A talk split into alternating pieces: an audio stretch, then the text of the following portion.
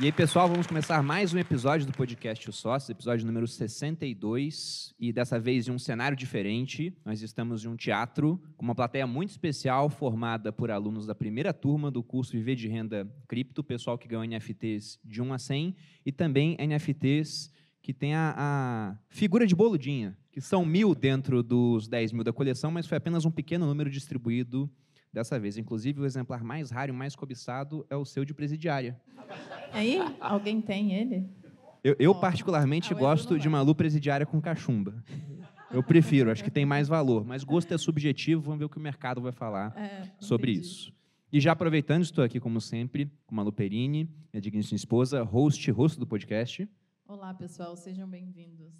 E dessa vez falaremos sobre o que, amor, nesse podcast aqui? A gente vai falar sobre cripto, vamos falar Exatamente. sobre moedas Privadas, privadas, digitais. digitais, exato. E o título a gente colocou como O Fim do Dinheiro, fazendo uma menção às lives que o Felipe fez lá no canal Você Mais Rico nessa semana, mas também ao que pode estar vindo. E não digo só de criptomoedas substituindo as moedas fiduciárias, mas até o fim do dinheiro como a gente conhece, com a criação de moedas digitais de bancos centrais, por exemplo, o fim do dinheiro físico, a concentração de poder maior na mão do Estado, porque afinal de contas, se o dinheiro agora é digital, eles vão conseguir ter poder maior do que os sonhos mais doidos dos reis absolutistas do passado. Eles vão saber no que o Charles gastou dinheiro, no que não gastou, quando fez isso, se ele não gasta em pôr taxas de juros negativas ou um prazo de validade para aquele dinheiro. Então vamos discutir tudo isso aqui nesse episódio.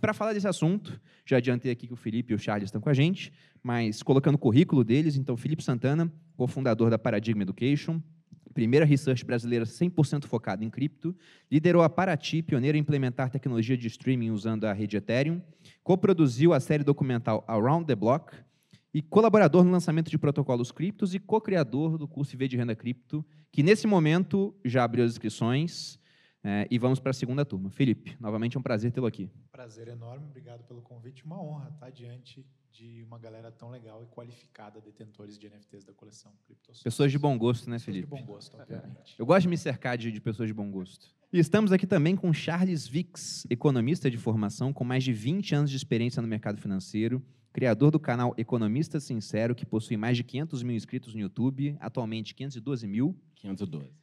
Host do podcast Os Economistas, que está, é importante frisar isso, momentaneamente, em primeiro lugar no ranking de negócios do Spotify. Bombou depois que eu fui lá, né, Charles? Bom, boa. A- Ajudou um pouco, ajudou. E também é sommelier e apreciador de bons vinhos. Ótimo. Obrigado, galera. Obrigado, Bruno, Malu, pelo convite, todo mundo. É um tema super atual, né? E acho que a gente já vai falar do futuro. Então, acho que é o talvez o tema que eu mais gosto de falar atualmente, assim. A gente tentar fazer algum tipo de previsão, até para que possa chegar na frente, né, do resto. Não, de fato. E eu queria começar com uma pergunta para vocês. Então, olhando essa tendência dos governos de quererem acabar com a moeda física. A China, por exemplo, já tem isso muito adiantado com o processo do biodigital. Eu tenho alunos que moram na Suécia e lá praticamente não tem mais dinheiro físico. Eu não sei se ainda tem ou se realmente não tem mais nada, mas o pessoal que vai viajar para lá até a turismo, quando vai comprar coroa sueca, chega lá não consegue usar o dinheiro de papel. Ninguém aceita mais.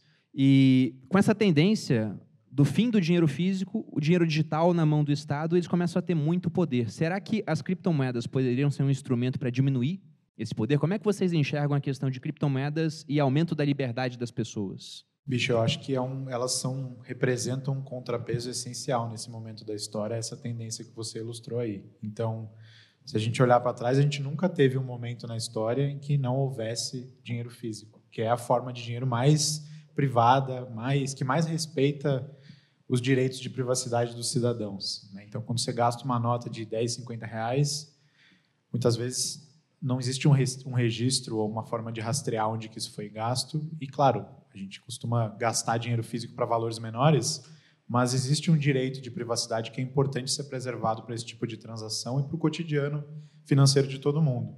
E quando a gente olha para daqui a 5, 10 anos, 15 anos e CBDCs, né, moedas digitais de bancos centrais, que são o plano expresso e declarado dos grandes bancos centrais ao redor do mundo, a gente pode estar olhando para um futuro em que essa privacidade não exista mais. Então, qualquer comprinha que você fizer vai ser monitorada. Como o Bruno falou, seu dinheiro pode ter prazo de validade, vai poder, às vezes, ser gasto em algumas coisas, mas não em outras. E isso pode soar um pouco distópico e distante, mas a gente já tem alguns casos, e talvez comentemos aqui adiante, de medidas bem bizarras, autoritárias acontecendo aqui no Ocidente, em que as pessoas são privadas de direitos básicos financeiros porque estão do lado errado da história, ou são oposição política ao líder que está no poder num determinado momento. Então, criptomoedas, o Bitcoin e outras até que experimentam com técnicas e modelos de privacidade até mais avançados que o Bitcoin, são, para mim, um contrapeso essencial e uma esperança nesse momento. Amor, eu fiquei. Ele falou assim: ah, é importante a gente não ter registro, né? Seria legal a gente gastar. Fiquei lembrando de você tentando comprar um carro em dinheiro. Era isso que você estava pensando naquela época? É, não. Quando o Bruno tinha eu era burro mesmo. dois anos, ele achava que para comprar um carro, ele tinha que levar uma mala de dinheiro e fazer a troca, entendeu? Não era bem assim. Como era, amor? Eu, eu queria comprar à vista, porque eu pensei, à vista tem desconto, né? E aí eu fui negociar com a concessionária né, da Citroën na época, o cara falou, ah, o preço é tal, não sei o quê. Daí eu falei, se eu pagar em dinheiro à vista? Ele falou, como assim dinheiro? Não. Eu pensei, o saco era uns 30 mil reais, né? Porque eu saco os 30 mil do banco e coloco na mão dele. Aí o pessoal começou a rir, falou, você é o quê? Um fazendeiro que ganha dinheiro com isso e vem e coloca o dinheiro aqui? Eu queria levar a mala de dinheiro. Não, mas eu não pensei nisso, né? O exemplo que veio é como você vai comprar drogas, por exemplo. Você sempre usa dinheiro físico para não ser rastreada, já com essa preocupação. Gente, é mentira, né? é bom falar isso, que esse daí é sacanagem, né? Porque é passível de eh, realmente acontecer, mas eu não uso drogas. então, vale salientar isso aí. Mas o Felipe também estava falando sobre o fato do governo de alguma forma privar as pessoas, tirar o dinheiro, e isso realmente aconteceu recentemente no Canadá. No Canadá, não foi? Foi no Canadá. No Canadá. Não, não foi num país, sei lá, do, do Oriente dominado por um partido único. Foi no Canadá. Um país livre, né? Um, dos países mais livres que a gente tem em rankings de liberdade pois econômica. É. E lá, por um protesto, e a pauta do protesto tem gente que apoia, tem gente que não apoia, mas o ponto é, em algum momento você vai protestar contra o governo porque ele vai fazer alguma coisa que ele não quer. Então imagina se no Brasil, na época das diretas já, os militares chegassem, tudo bem, você está protestando aí, então agora você não tem mais acesso a, ao dinheiro. E isso é, é, muito grave, é muito poder. Como eu disse, isso aqui é o sonho molhado de um governante absolutista do passado. É tolir totalmente a liberdade da pessoa, independente do porquê que ela está protestando, ela tem que ter a liberdade de protestar. O problema disso tudo é que a gente fica pensando que do outro lado tem alguém bom, né? Tipo, ah, não, não tem problema nenhum controlar a moeda, porque o governo vai saber o que a gente faz, vai ter o controle, mas está tudo bem, só meia dúzia de pessoas têm acesso a isso na receita e tal, a gente fica confortável se iludindo, né? Do tipo, não, só meia dúzia de pessoas vão ver. Só que não é assim. Essa meia dúzia está sujeita a algum tipo de corrupção, um erro, um ataque hacker. Então, quando você aceita que alguém ou algum sistema tenha todas as suas informações, uhum. e eu acho que gasto é a coisa mais profunda que tem, né? Quer dizer, você vai saber o que eu pago, é, se eu assino Netflix, se eu não assino, o que, que eu compro, o que, que eu como, se eu bebo muito, se eu bebo pouco. Cara, alguém vai ter o controle sobre tudo isso. E aí, se entra um tirano, a máquina está pronta. Então, qual a forma de você não correr esse risco? É não permitir isso. Uhum. Então, quando a gente permite que o governo controle tudo e a moeda, eu acho que é a última coisa, é muito perigoso. Eu vou dar um exemplo aqui. A gente vai, vai deixando, né? Vai deixando, deixa. Aí o certificado já é digital para imóveis, o dinheiro vai ser digital.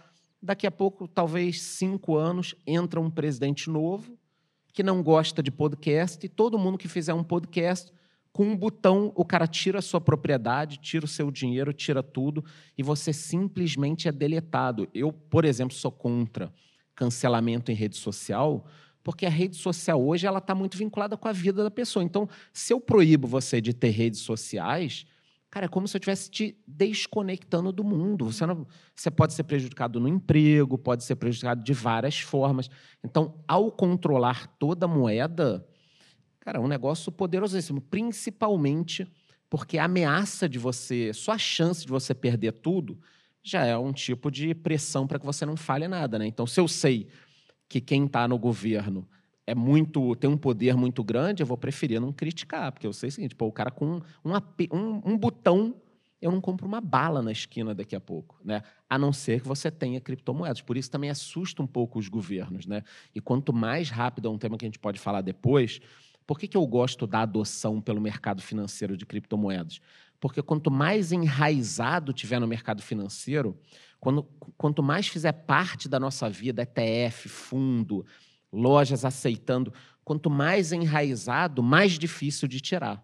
Então, eu, eu digo que era muito mais fácil matar o Bitcoin há cinco anos do que hoje, porque ele está entranhado na sociedade e não para de crescer mais essa, essa vamos dizer assim, contaminação da economia real pelas criptos. Tem muito político já que tem alguma exposição. Sim, sim, fundos, né? Não vai querer que o negócio seja proibido. Né? Ah. Só, só fechando a questão da privacidade, acho que a gente fala de droga e de coisas ilícitas brincando, mas é, primeiro Brincando. que sou- primeiro que eu não sou contra, cada um faz o que quiser, Brincadeira. mas todo mundo precisa ter o direito a, a transacionar de uma forma privada, mesmo que quantias menores ou trazendo alguns. Tem um texto que eu gosto muito do Moxie, que é o fundador do Signal, aquele app de mensagens que é mais privado que o WhatsApp, que a galera propagandeia bastante na internet. E ele fala: We should all have something to hide. Todo mundo tem alguma coisa a esconder. Todo mundo precisa de privacidade. Se a gente não tivesse o direito de pensar e discutir ideias ilícitas, mulher não estaria votando hoje, não teria sufrágio universal. Casamento gay não seria legalizado. Maconha não seria legalizada para tratamento medicinal. Aqui no Brasil ainda não é direito, mas em vários outros países. Então, a sociedade progride quando a gente se propõe a pensar um pouquinho fora da caixa e às vezes pensar fora da caixa é ilegal, não quer dizer que é imoral, sabe? Então, a gente precisa de uma, de um, uma esfera privada para pensar, discutir, transacionar, na qual a gente possa progredir. Você deu um exemplo muito bom, porque se a gente for pensar em ordenamento jurídico, né, em cumprir estritamente o que a lei fala, até 1888 a escravidão era legal no Brasil. Legal.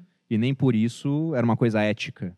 né? Por exemplo, o liberal é aquele cara que respeita a vida, a liberdade e propriedade das pessoas. É um negócio totalmente contra esses preceitos, no entanto, era lei. Então, se você realmente. Até eu pensei uma coisa aqui. O que nos torna humanos, entre outras coisas, é a nossa capacidade de desrespeitar a lei. Porque um programa não vai agir contra aquilo que ele tem que fazer. Ele vai seguir estritamente o que o programador colocou. Então, ele segue a lei. E nós, a gente consegue ver aquilo que o programador colocou, as leis, a gente consegue decidir. Isso aqui é uma lei idiota. Aqui no Brasil tem muito isso. A gente tem aquela questão da lei que pega e não pega, né? Ah, essa lei aqui não pegou.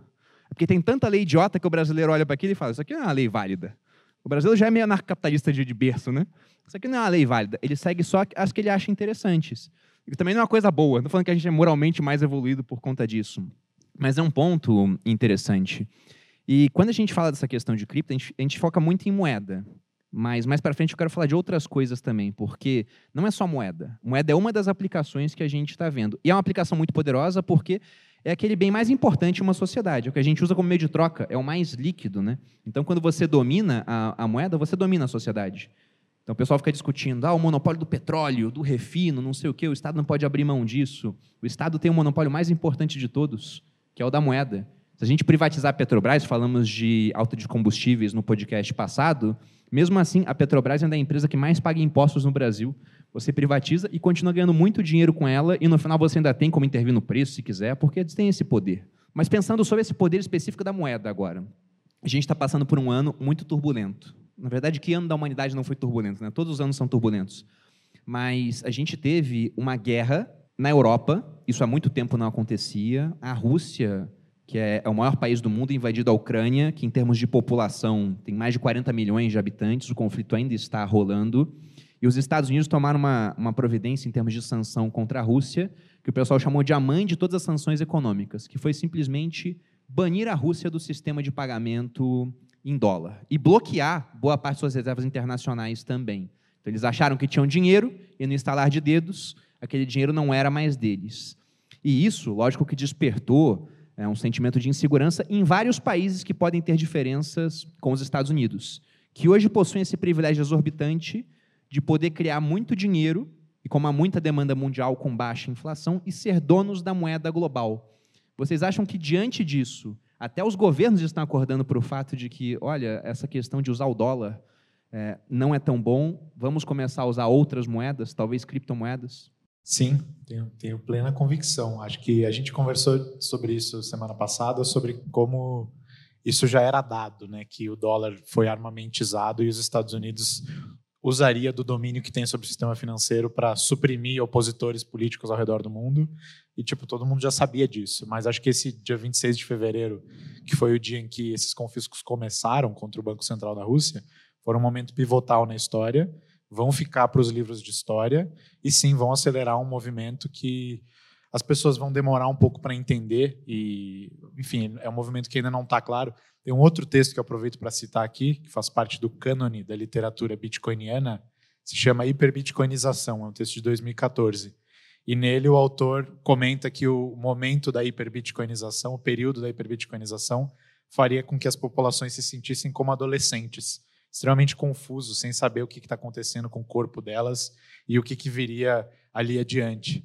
Eu acho que gosto de acreditar que a gente está num momento como esse, em que parte da sociedade prescreve ou tenta é, propagandear uma volta ao ouro de alguma maneira, outra parte do mundo acha que a moeda da China vai substituir o dólar em algum momento, e outra parte do mundo está acordando para o fato de que talvez a próxima grande reserva de valor global não seja uma moeda nacional de um governo, mas sim uma moeda apolítica, que também é uma coisa que a gente nunca teve na história antes, uma moeda global a política como é o Bitcoin. Então eu acho que foi um momento importante na história e estou bem ansioso pelos próximos anos para as decisões e, e, anúncios dos bancos centrais aí como é que eles vão se portar nesse cenário.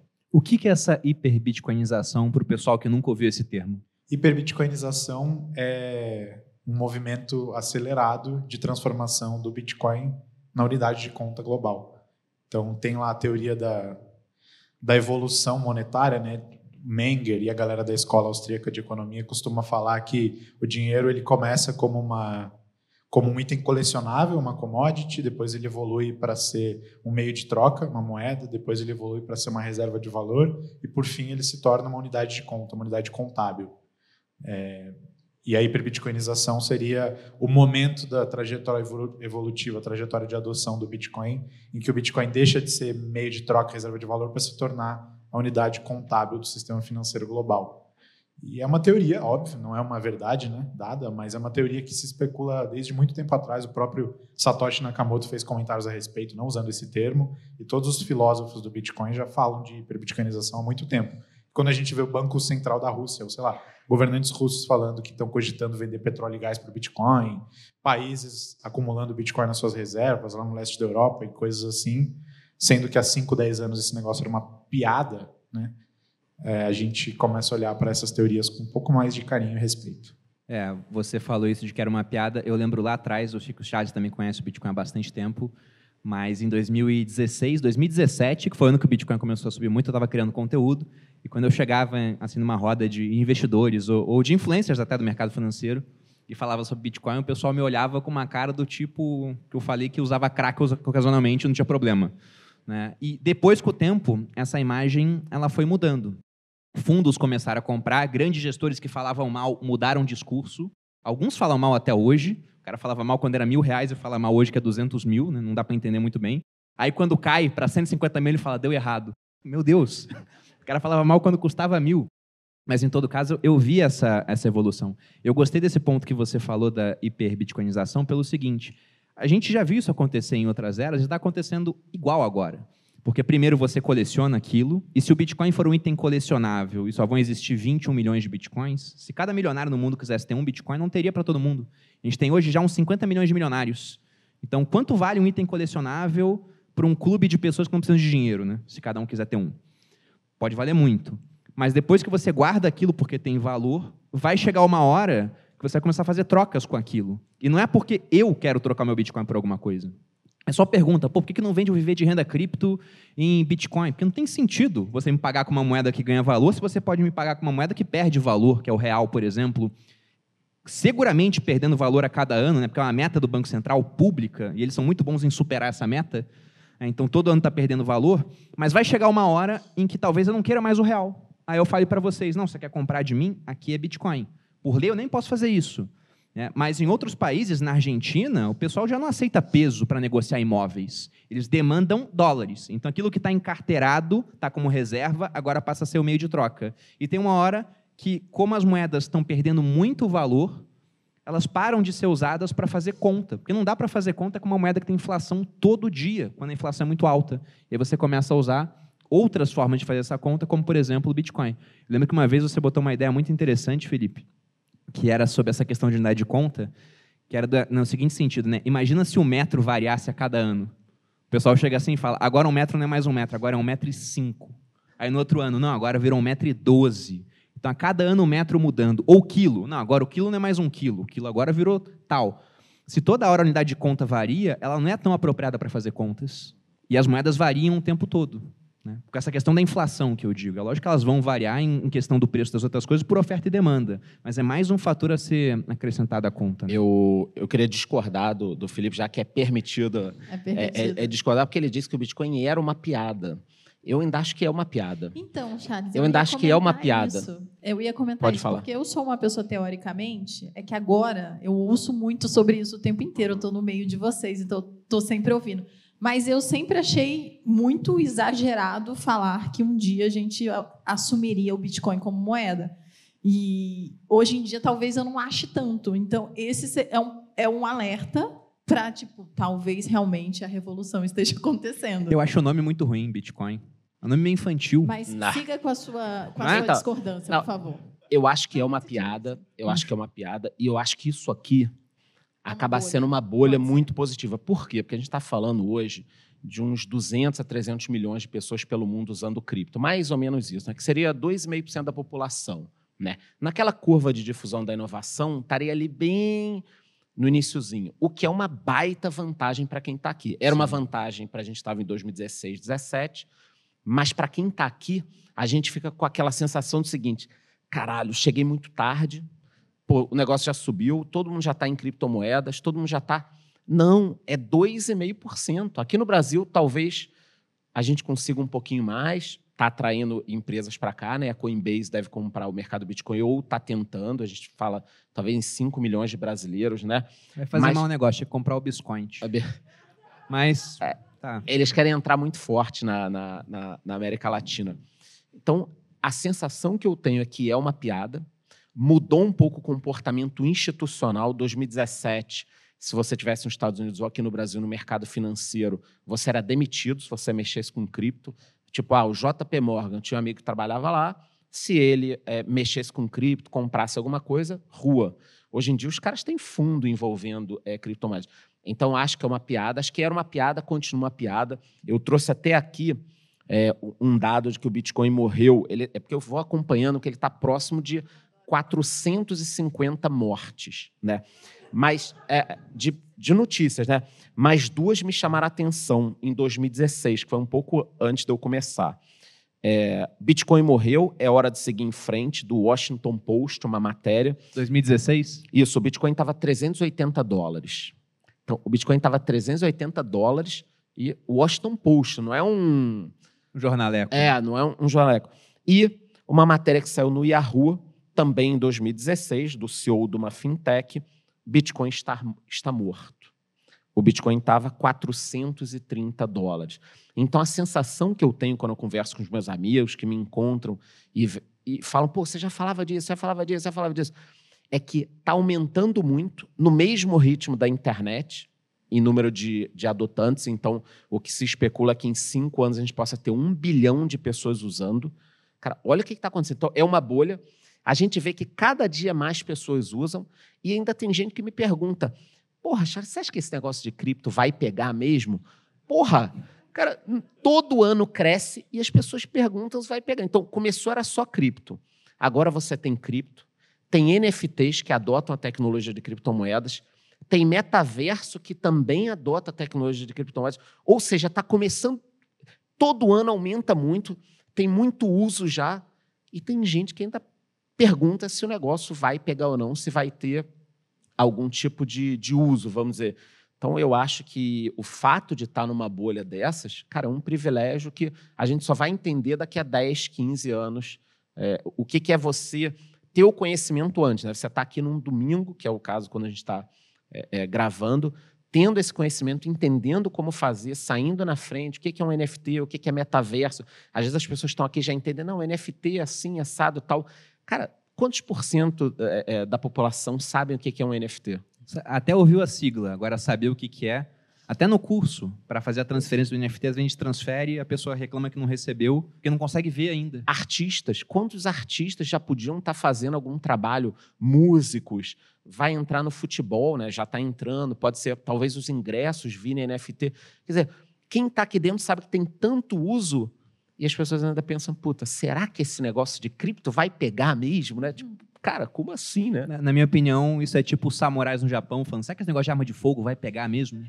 Será que não é melhor usar espadas ainda? Porque eles chegaram a proibir armas de fogo lá durante um tempo e só voltaram a liberar quando os americanos pararam no navio de guerra lá e falaram, abre os portos pra gente. Mas só um, um último detalhe é, disso. Bom, quem me acompanha, eu comecei muito cedo com BBS, um negócio bem antigo, mas em 98 eu já tinha e-mail, poucas pessoas tinham e-mail, e aí eu resolvi abrir um negocinho. Caramba, 98. 98. Não, 98 eu tinha e-mail, gente. 98 e-mail. eu tava na, na quarta Eu série. tinha e-mail, eu tinha e-mail. Tinha uns encontros de tecnologia no Rio de Janeiro e tal. Era bem legal. De máquina de E- escrever, né? O pessoal conhece. E, e 98 primeiro eu mexi com antigo. BBS, que era uma coisa que era antes da internet, né? Tem até um amigo meu que eu não sei se conhece, o Maca. Claro, então, eu, eu participava de encontro com esse cara que ele conhece em 92 já, de tecnologia.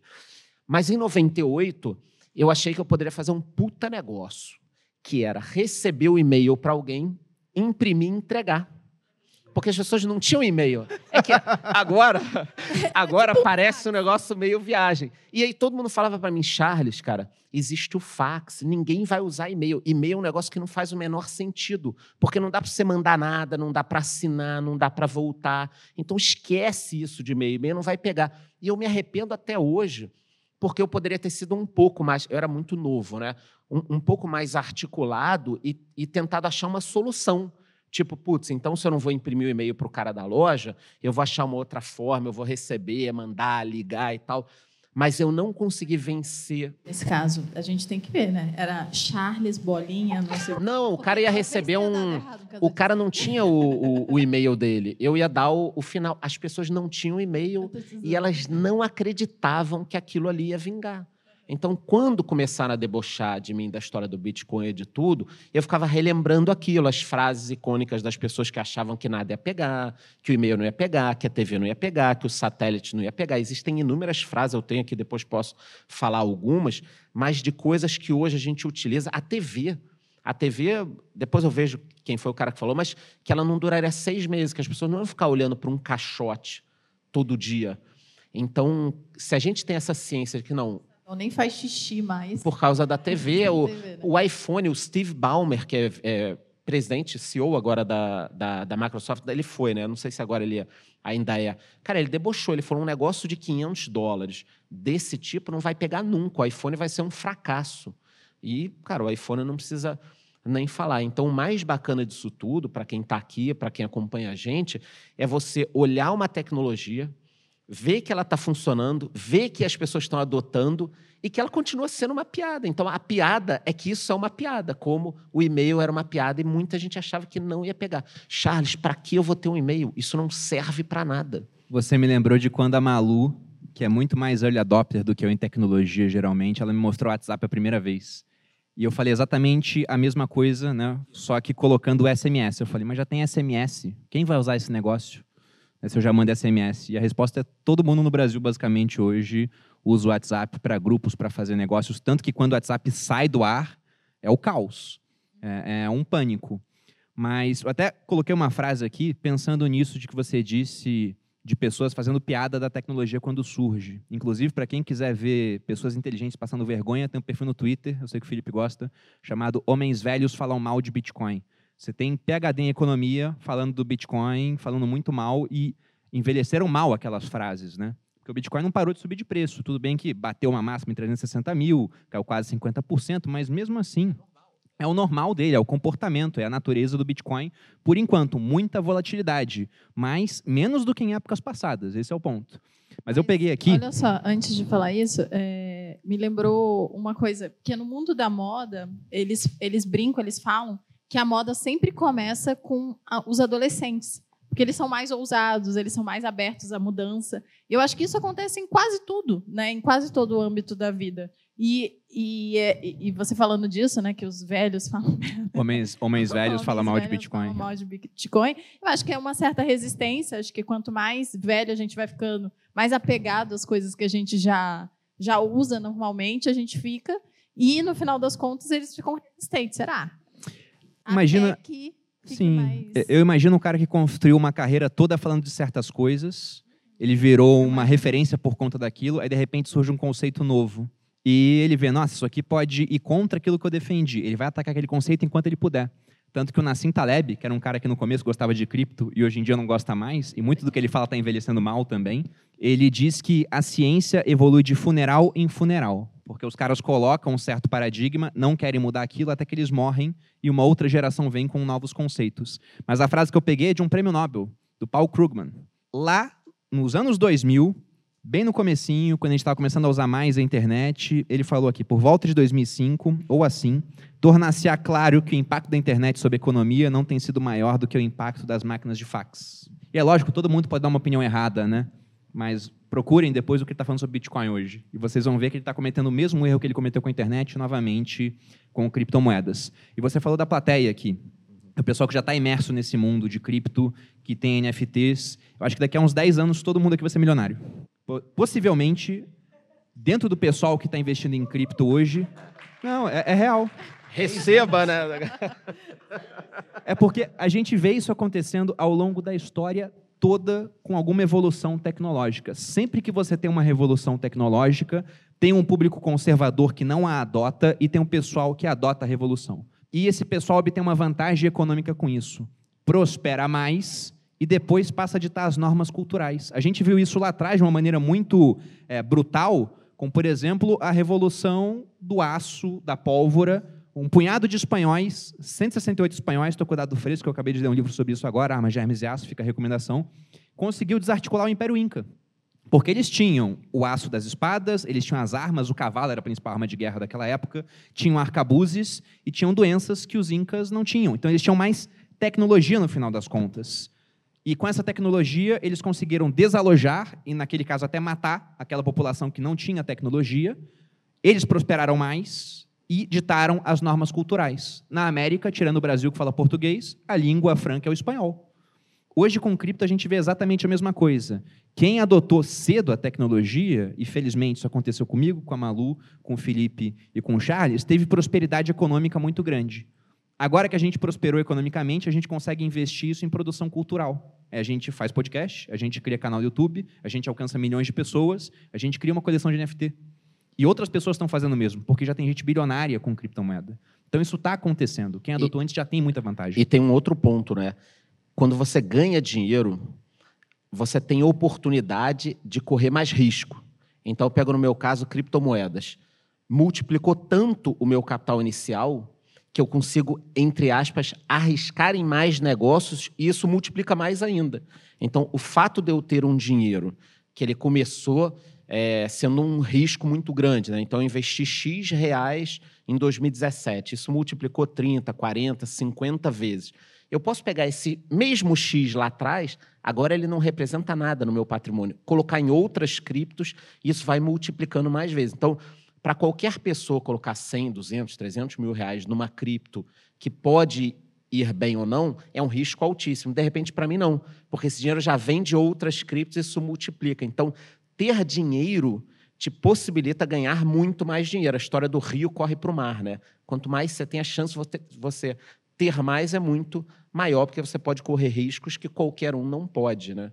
E, Eu acho que isso é em interessante. outras coisas até que não cripto, né? O caso emblemático histórico que me vem à cabeça da família Médici lá durante a, a Renascença na Itália, pô, os caras eh, tirando proveito de uma de várias questões financeiras ali, mas basicamente arbitrando regras na Europa que não podia emprestar dinheiro por causa da religião em certos lugares, aí eles, enfim, faziam todos os trambiques deles lá, mas acabaram financiando um movimento artístico novo, invenções que a gente usa e desfruta até hoje, foram patronos de alguns dos maiores escultores, pintores da história, inventores, e por séculos a influência dessa família está aí persistindo até hoje. Eu escrevi um texto ano passado sobre a renascença cultural no Ethereum, é nome, se não me engano.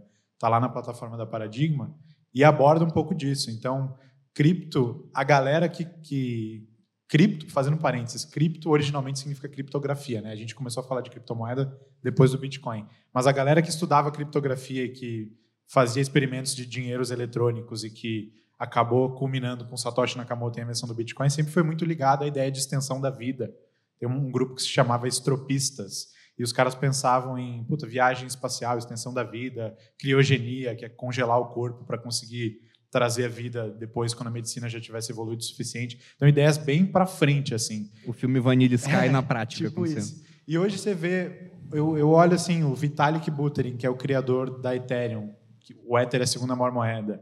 O Sam Bankman-Fried, que é o criador de uma das maiores exchanges do mundo. Esses caras são multibilionários, doam muito dinheiro e a maioria do dinheiro que eles doam ou investem não é em projetos de cripto, é em projetos de pesquisa de extensão da vida, é, pesquisa sobre cidades-estado, não cidades-estado, mas cidades com poder mais localizado, tipo cidades autônomas no interior dos Estados Unidos, medicina, longevidade, enfim, várias frentes da ciência que nem tem a ver com indústria financeira e que vão ter um legado para a humanidade que vai perdurar por muitas décadas e séculos. Então, eu realmente acho que criptomoedas são uma força para o bem, para o progresso. Bom, mas pegando ganhadores e perdedores do processo. Falamos dos ganhadores aqui, quem adotou antes. Só que se a gente for voltar a fazer analogias com tecnologia, geralmente um pessoal adotava e quem era resistente eram os donos da tecnologia que era usada até então, que viria a ser disruptada pela nova. E hoje você tem muitos estados resistentes à adoção das criptomoedas. Os Estados Unidos, por exemplo, eles logicamente serão resistentes porque aquilo pode ameaçar o status de moeda global do dólar, que agora já está ameaçado até pelas consequências desse conflito entre Rússia e Ucrânia, esse confisco do dinheiro da Rússia, como você falou no dia 26 de fevereiro, que provavelmente vai ser uma data que os historiadores vão pegar no futuro e vão olhar, olha, as coisas começaram a dar errado para o dólar, né, de fato, nesta data. Foi então, a gente... que eles deram um tiro no pé. Exatamente. Então a gente está vendo o seguinte: era um mundo com uma reserva global, um, um, meio de troca global, uma unidade de conta global, que era o dólar. Agora, Rússia talvez venda gás e petróleo em criptomoeda, em Bitcoin. A Arábia Saudita, parceiro de longa data dos americanos, já está cogitando vender petróleo em moeda chinesa, em yuans, o que gera mais demanda pela moeda chinesa e, no caso da Rússia, mais demanda por criptomoedas. Então, eles vão tentar combater essa revolução, digamos assim. Mas o, o, ponto é, eles não, também não têm uma grande pressão para adotar isso? Como é que você acha que fica essa dicotomia entre países que sabem que se demorarem para adotar, eles ficam para trás, mas que adotar também prejudica a moeda que eles têm hoje? Como é que eles vão lidar com isso? Eu queria só começar, a, a gente voltar um pouquinho no tempo, porque eu concordo com 26 de fevereiro, né? só que talvez tenha começado com Obama porque você gosta muito de geopolítica, né? E a gente tem que buscar muita informação na, na geopolítica. Os Estados Unidos eles foram dominantes durante muito tempo porque eles tiveram inimigos muito fortes, mas eles protegeram muitos países, né? E quando Obama entrou, por exemplo, Israel era uma nação super amiga dos americanos e não, já não, não é mais tão amiga assim desde a era Obama, né? E a sensação que eu tenho vendo os países como Austrália, Coreia do Sul, Japão, é que eles não confiam mais nos Estados Unidos como um protetor, a própria Arábia Saudita.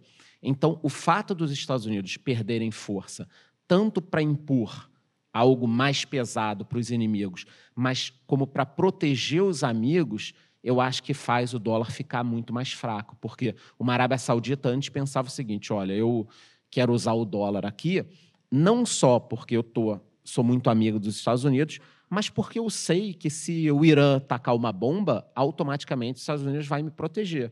Será que a Arábia Saudita pensa isso hoje com Biden no poder? Pensava isso com o Obama? Talvez com Trump, sim, mas com o Biden, com os próximos presidentes. Então, acho que na, a era Obama ela desarticulou o mundo da forma como a gente conhecia, né? Os Estados Unidos como um país muito protetor e um, os Estados Unidos fraco, ele solta um pouco a corda do mundo. Então, você falou, pô, quem a gente já tem de, de país aí que poderia usar uma outra moeda? Venezuela, Irã, Cuba, Coreia do Norte, China. Só o pessoal do bem. Agora né? a Rússia. Era, seria um eixo. É sobre isso. É. Mas olha quanta gente que já poderia usar uma nova moeda. A própria sanções, tudo bem que tirar do SWIFT é uma coisa muito forte para a Rússia. Mas assim, Irã está com sanção, Venezuela está. Os caras vivem muito bem lá, eles conseguem. Já não é mais aquela coisa assim, ó, os Estados Unidos vai fazer uma sanção contra você. Cara, acabou a vida do país. Não, o cara vai se virando ali, vende. A China está comprando petróleo mais barato da, da Rússia, né? Não só a, a China, a Shell chegou a comprar também. A União Europeia, eu estava vendo um número: 200 milhões de dólares por dia é a compra ainda de gás da União Europeia para a Rússia. É 6 bi no mês. Mesmo cara. com a sanção. Mesmo com a sanção. A sanção não parou, não, não fez É, porque se a, se a. Rússia cortar o gás, o alemão dorme com frio. Os caras criaram essa dependência, né? Então, a geopolítica, e aí a gente volta naquela questão de quem está aqui, de quem acompanha. Para finalizar, porque senão você sabe que eu falo muito, é, a maior parte das pessoas não tem tempo para ganhar dinheiro. Se você perguntar por que, que se a gente está falando tudo isso bem de cripto, por que, que as pessoas não. Por que, que todo mundo não começa? Cara, eu percebi essa semana que as pessoas não têm tempo para ganhar dinheiro. Por quê? Eu estava no shopping, num café, veio um cara, pô, você é o Charles? Eu falei, sou. Eu devia falar não, às vezes eu falo brincando, a pessoa acha que é. é. Sou. Porra, cara, eu lembro que você deu uma palestra em 2017 de cripto na associação comercial, legal, foi bacana, eu assisti e tal. Pô, subiu pra caramba. Eu falei, é. E aí, você já começou? Eu perguntei pro cara. Ele falou, puta, cara, não tive tempo ainda para olhar isso com calma tal. Eu pensei, cara, o cara viu uma palestra minha de cripto em 2017. Ele viu o negócio multiplicar 20, 30, 40 vezes e ele simplesmente ele não teve tempo. Cara, o, o que, que esse cara em cinco anos, seis anos, ele não parou um domingo, um sábado, a qualquer momento para você, cara, como é que eu mudo de vida? Entendeu? Então, as pessoas, elas realmente, elas ou não têm tempo, ou elas acham que não têm tempo, ou não conseguem tempo. Porque todo mundo que está aqui tem algum compromisso, é, poderia estar fazendo outras coisas, né? Mas eu estou refletindo muito sobre esse encontro que eu tive com um cara do ainda não comecei porque não tive tempo. Cinco anos. são acomodadas no final das contas, é isso. E elas estão e a maior parte da população está preocupada em sobreviver, em pegar é o dia a dia, é co- comer, com- trabalhar hoje para pagar o de amanhã, E aí vai continuar, né? para sempre, que não parou. Não, até isso que você falou da, da massa da população, tem uma ideia que o, o George Orwell ele colocou de uma maneira muito boa na obra 1984, quando ele fala sobre como as coisas mudam, né? E como o partido, no livro 1984, um partido totalitário único, ele tinha um plano de se manter no poder. Ele dividia o mundo em três classes de pessoas de maneira simplificada. Você tinha uma elite no poder, você tinha um pessoal próximo da elite, interessado em tomar o poder, e você tinha a massa. E a massa só quer sobreviver. É o pão e circo. É a fórmula romana que dá certo até hoje. Você mete o Big Brother nas pessoas e, e dá um Bolsa Família, o pessoal vai ficar sem fazer revolta. E até quando o preço da comida começa a aumentar, geralmente você tem instabilidade social ao redor do mundo, né?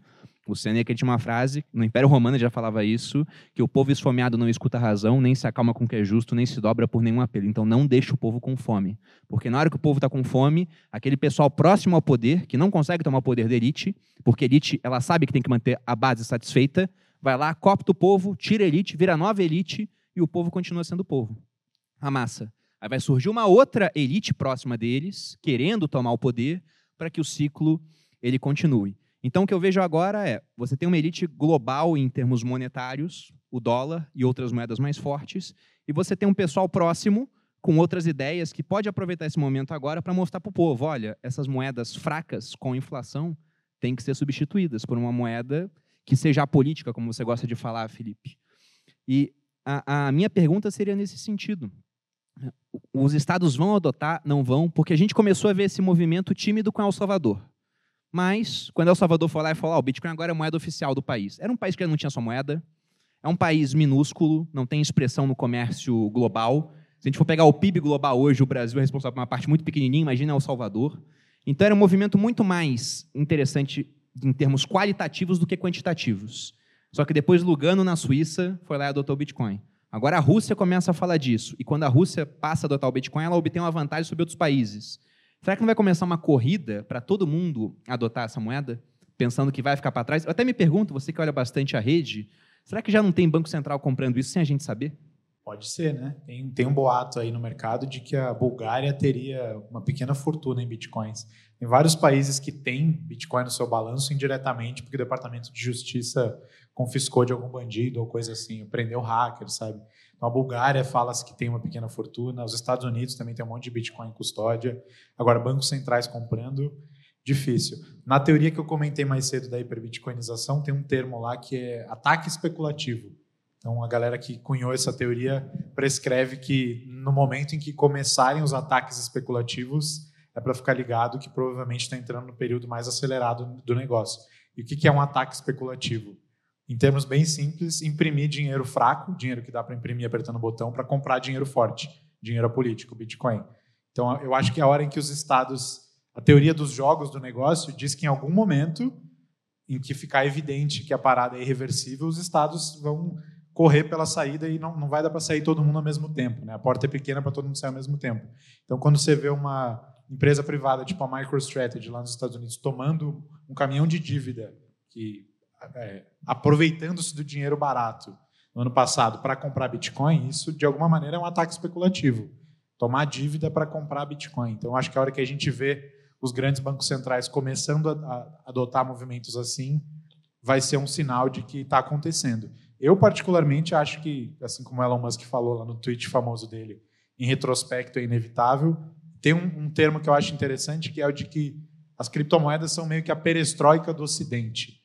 Então, tipo, a gente fala muito de liberdade, é, liberdade de expressão e liberdade de falar o que você pensa. E eu me pergunto se, puta, antes da internet, valia alguma coisa a liberdade de expressão como um princípio, um bastião da democracia ocidental? Como que o negócio mudou depois? Então, tipo, antes da, da invenção da prensa, você não podia nem escrever um livro e comunicar suas ideias para mais de mil ou algumas milhares de pessoas. Mas antes da internet, tudo bem que você tinha liberdade de expressão para discutir qualquer ideia completamente nova com o seu círculo, mas você não conseguia falar com milhões de pessoas como você consegue falar hoje. Então, a liberdade de expressão pós-internet é um conceito completamente diferente. Assim como liberdade econômica. Puta, a gente tinha liberdade econômica no Ocidente antes do Bitcoin e das criptos? Tinha, mas você não conseguia colocar milhões de pessoas para dentro de um novo sistema econômico como você consegue agora, tá ligado? Qualquer pessoa aqui pode baixar um app no celular e usar um dinheiro que não é o, não é o dinheiro que te foi imposto pelo resto da vida. Então, nesse sentido, eu acho que meio que o Bitcoin foi a caixa de Pandora, criptomoedas são uma perestroika para o Ocidente e o negócio é irreversível. A hora que começarem a ver ataques especulativos em escala nacional, é porque o bicho está pegando e aí é hora de ficar quietinho e acompanhar. A gente não teria uma hiperinflação nesse cenário? Porque uma vez eu li um artigo, me mandaram assim, e quando eu bati o olho no título, eu falei: Isso aqui é besteira. Falava assim: o Bitcoin causará uma hiperinflação. Era a tradução de um artigo americano. E eu falei: Ué, mas como é que o Bitcoin vai causar uma hiperinflação se a oferta monetária dele é controlada, você tem cada vez menos sendo produzido ao longo do tempo, ele é escasso, mas não é que o Bitcoin em si, ele, vai ser hiperinflacionado. É que vai chegar uma hora que o pessoal vai começar a pegar a moeda ruim e desesperadamente começar a querer comprar a moeda boa, que ganha valor. E nessa hora ninguém mais vai querer ficar com a moeda ruim na mão. E as pessoas vão demandar bitcoins para fazer transações comerciais do dia a dia. Então geraria uma hiperinflação no sentido de que as pessoas perderiam confiança em moeda fiduciária e deixariam ela de lado. O pessoal não vai querer mais real, não vai querer mais peso, principalmente moedas mais fracas. Né? O franco suíço é muito mais forte em termos de confiança do que o, o real ou peso ou uma moeda é, de um país que tem um, um, governo ditatorial e não é transparente. Mas esse ponto da hiperinflação ele, ele me deixou com uma pulga atrás da orelha, mas não só por conta dela, eu achei lógica a conclusão, mas porque hoje o que a gente vê no mundo é que governos gostam de inflação porque a inflação ela rouba do poupador e ajuda o endividado. Se eu pego emprestado com vocês aqui da plateia 100 reais, e porque vocês gostam de mim, vocês não me cobram juros, e deixam eu pagar no final do ano, eu devolvo 100 reais, mas já não são mais 100 reais do começo do ano. Porque tivemos inflação. No começo do ano você com 100 reais comprava algumas coisas, no final do ano você compra menos, o dinheiro perdeu valor. E isso é muito bom para o governo. Ele pega dinheiro emprestado agora a juros baixos, através de títulos públicos, e quando ele for te pagar daqui a muito tempo, o dinheiro vale menos, porque a inflação está comendo o valor do dinheiro.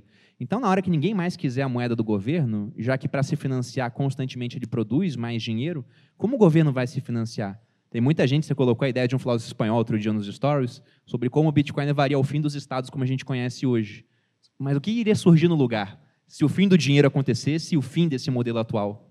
Que, que você acha que vai acontecer? Essa é a pergunta de um trilhão de dólares. Né? Sobre hiperinflação, eu, sim, vai acontecer. Hiperbitcoinização é só o outro lado da moeda da hiperinflação. Né? Pô, o Bitcoin subiu sei lá quantos trilhões de por cento. Isso não é normal. Só acontece quando, quando você tem um tipo de dinheiro novo e o dinheiro passado está perdendo valor num ritmo adoidado. E eu concordo com o que você falou, que a inflação é calote. A inflação é um jeito mais sutil de, de governos darem calote. E hiperinflação é o calote final, né? o jubileu final, é, o calote final na dívida, e você vai, troca de moeda e esquece o que rolou lá no passado. a Alemanha, na República de Weimar, depois das guerras, lá no Entre Guerras, aconteceu hiperinflação. Tem outros eventos ao longo da história que a galera estuda. E eu não sou economista, não, não sou especialista nesses eventos, mas tem alguns, Manda, alguns, manda pra cá. manda tem pra alguns cá. casos ao longo da história em que isso já aconteceu. Né? Então, o grande problema é que, do jeito que o Bruno colocou e e você complementou, não tem como chegar no estágio final sem violência, por exemplo. Né? Porque o, o grande problema é que o diferencial Eu acho hoje. que evoluímos a um ponto de, a, a um certo patamar ético onde não vai ter mais violência. Porra. Imagina. Com Cara, certeza. se a gente parar para pensar, Parece, né? por que está chegando nisso tudo, né? Porque o Estado ele cada vez está ficando maior, porque a gente fala assim, ah, tá tendo inflação, emissão de moeda, né? Para quê? Para financiar um- uma tentativa de um estado de bem-estar social, né? E ninguém aqui é contra um certo bem-estar social. Só que os políticos se aproveitam disso por interesse próprio. Todos os animais são iguais, mas alguns são mais iguais que outros. Há Exatamente. mais bem-estar social para Revolução um, dos um bichos, certo tipo né? de pessoa. E, e é o que você disse: governos di- ditatoriais substituem outros e viram ditatoriais como Cuba, por exemplo. Ah, saiu o Fulgêncio Batista, puta que bom, entrou o Fidel. E aí ficou lá mais de 50 anos como um ditador, né? Mas o que está acontecendo hoje? Por que, que tem inflação? Qual a base? Qual o motivo, assim? Porque muita gente me pergunta, tá, mas tá tendo inflação no mundo inteiro. Por quê? Porque os governos gastam mais do que ganham. É isso. É, qual o resumo da história? A gente está aqui sentado um domingo por quê? Porque os governos gastam mais do que ganham. Por que, que os governos gastam mais do que ganham? Porque quem está no governo não é responsável por pagar o preço depois dessa história Vale a pena para ele. vale a pena para ele. O cara fica muito bem, ele passa lá uma lei, olha, a partir de agora, eu, todo mundo que mora a 100 quilômetros de uma capital vai ter energia gratuita, porque porra, o cara mora mal, não sei o quê. Ninguém pensa o seguinte, que é uma decisão da pessoa. Se eu quero morar a 100 quilômetros de uma capital, eu tenho que arcar com o fato de que... Então, assim, nos últimos 20 anos, principalmente no mundo inteiro, a gente está vendo uma sucessão de decisões que explodiram os estados. E qual, qual a consequência disso? Emissão de moeda, emissão de moeda, emissão de moeda, é, estado maior, maior, maior. E aí uma raiva, entre aspas, dos estados. Né? Quando a gente olha a Califórnia, por exemplo, onde está tendo um êxodo, cada vez mais impostos, né? a população está indo embora da Califórnia, né? mais impostos, impostos, impostos. E eu vejo, cara, o que, que me preocupa, né? Uma raiva dos estados, um ataque à população. Então, outro dia eu estava vendo que é, tinham deputados, eu não sei como eles se chamam exatamente nos Estados Unidos, dos, dos condados, querendo impor um imposto retroativo de 10 anos para quem saiu da Califórnia. Então, não, você saiu para fugir dos impostos, você vai ter que pagar mais 10 anos, você vai pagar mais 10 anos para trás. Por quê? Porque os estados estão desesperados por dinheiro. Então, a solução, eu acho que ainda está em tempo, seria uma diminuição dos estados, mas é, alguém acha que vai acontecer? Não vai. Não vai acontecer. Então, vai ter uma quebradeira. E, e aí me preocupa essa questão. Como vai se resolver? Porque o Estado cada vez mais está partindo para cima das pessoas com essa é, ânsia de eu quero mais, eu quero mais, eu quero mais, eu quero mais. E aí vem as criptomoedas, porque o início do podcast foi exatamente falando sobre isso, né? A gente quer proteger o dinheiro. Eu quero decidir, cara, se eu trabalhei e ganhei X mil no mês, é meu esse dinheiro. Eu não posso esperar que um cara em Brasília, ou um cara em Washington, ou um cara em Bruxelas, que é o caso da União Europeia, um cara em Bruxelas vai decidir o que o alemão vai fazer com o dinheiro dele. E hoje existe essa. É uma loucura. Para a gente é uma loucura, para a maior parte das pessoas, não. As pessoas não entendem que, olha, você ganhou o seu dinheiro, você quer contribuir com a sociedade, mas contribuir com quanto? Com 80%? Quem vai tomar essa decisão pelo nosso dinheiro? E isso é o gerador da inflação. É, é exatamente, é exatamente é só isso, né? Alguém tomando decisões erradas constantemente e o mundo vai virar o caos, como virou a Grécia, né? Onde, sei lá, 30% da população era funcionário público, para cada carro é, é, tinha cinco motoristas. A Argentina está meio assim, né? O país está empobrecido. A Venezuela, mais de 90% da população na pobreza, a maior reserva de petróleo do mundo e mais de 90% da população na pobreza. Do, da, do momento que o Hugo assumiu até hoje, mais de 90% das indústrias da Venezuela acabaram fechando. Então, o, esta, o país já não produz nada porque o Estado quis tomar tudo. Quando a gente é, toma essa consciência disso tudo, é muita loucura, porque é algo tão claro, né? Tipo assim, ó, tá acontecendo isso, isso, isso, isso, e ninguém faz nada, né? Então, isso é que é meio louco de, de pensar, né? Achei esse seu resumo sobre inflação magnífico. Só para não deixar a pergunta do Bruno no ar, acho que não acho que com a ascensão do Bitcoin, das criptomoedas, a gente vai deixar de ver estados como a gente conhece ou as democracias vão perecer. Eu acho que vão perdurar aqueles sistemas de governo que souberem sair desse conundro, né? que souberem é, gastar menos do que arrecadam. Tem um pensador que chama Albert Hirschman, que fala sobre direito de voz e direito de saída. Então, que os, os bastiões, os pilares de uma sociedade funcional são você conseguir expressar o que você pensa, né, a voz, liberdade de expressão, mas também o direito de você cair fora de um esquema quando você não concordar com ele. E no, no mundo em que a gente vive, a gente não tem esse direito de saída, de opt-out, né, de desassinar o contrato social que a gente nunca assinou, na verdade, porque a gente nasceu brasileiro, é brasileiro e é aqui que a gente vai ser cidadão, vai pagar imposto, vai seguir as regras e tal. Então, eu acho que num período, se Deus quiser, Satoshi nos, nos, nos ajudar e a gente entrar num período saindo dessa pax americana, né, que a gente vive pelas últimas décadas e entrar num período de pax bitcoiniana, eu acho que vão perdurar as democracias que souberem gastar menos do que arrecadam, os sistemas que te deixarem falar o que tu pensa, mas também cair fora para fazer parte de outro sistema na hora que tu quiser. Então acho que as coisas talvez não mergulhem em tanta violência assim. Vai ter muita gente que vai perder poder e não vai ficar feliz com isso, mas se a, base da pirâmide, como tu usou a metáfora ali, do, a imagem do George Orwell, for educado o suficiente e souber usar esse momento de abertura econômica trazido pelas criptomoedas para se empoderar, eu tenho esperança de que a violência vai ser breve e a gente vai mergulhar no futuro muito mais próspero do presente que a gente vive hoje. Mas a tua esperança é de violência breve, não Breve, é. sem violência. Sem violência não dá, né? É, nos Entendeu? Estados Unidos o pessoal saiu da Califórnia e foi para o Texas, né? Fugindo, porque lá é, é diferente do Brasil, né? Você pode ter regimes tributários é, diferenciados. O, ah, O Elon Musk fez isso. o Elon Musk, o podcaster, Joe, Joe Rogan. Rogan. Joe Rogan, que ele recebeu lá os 100 milhões do, do Spotify, parece que a diferença era de 13 milhões de dólares de, de impostos. Ele foi embora.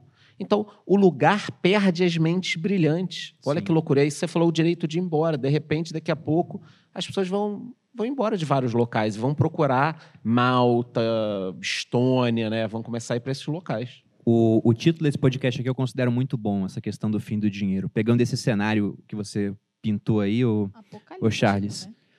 não, não digo que apoca, é, apocalipse, a palavra em grego significa revelação. Então podemos dizer que sim.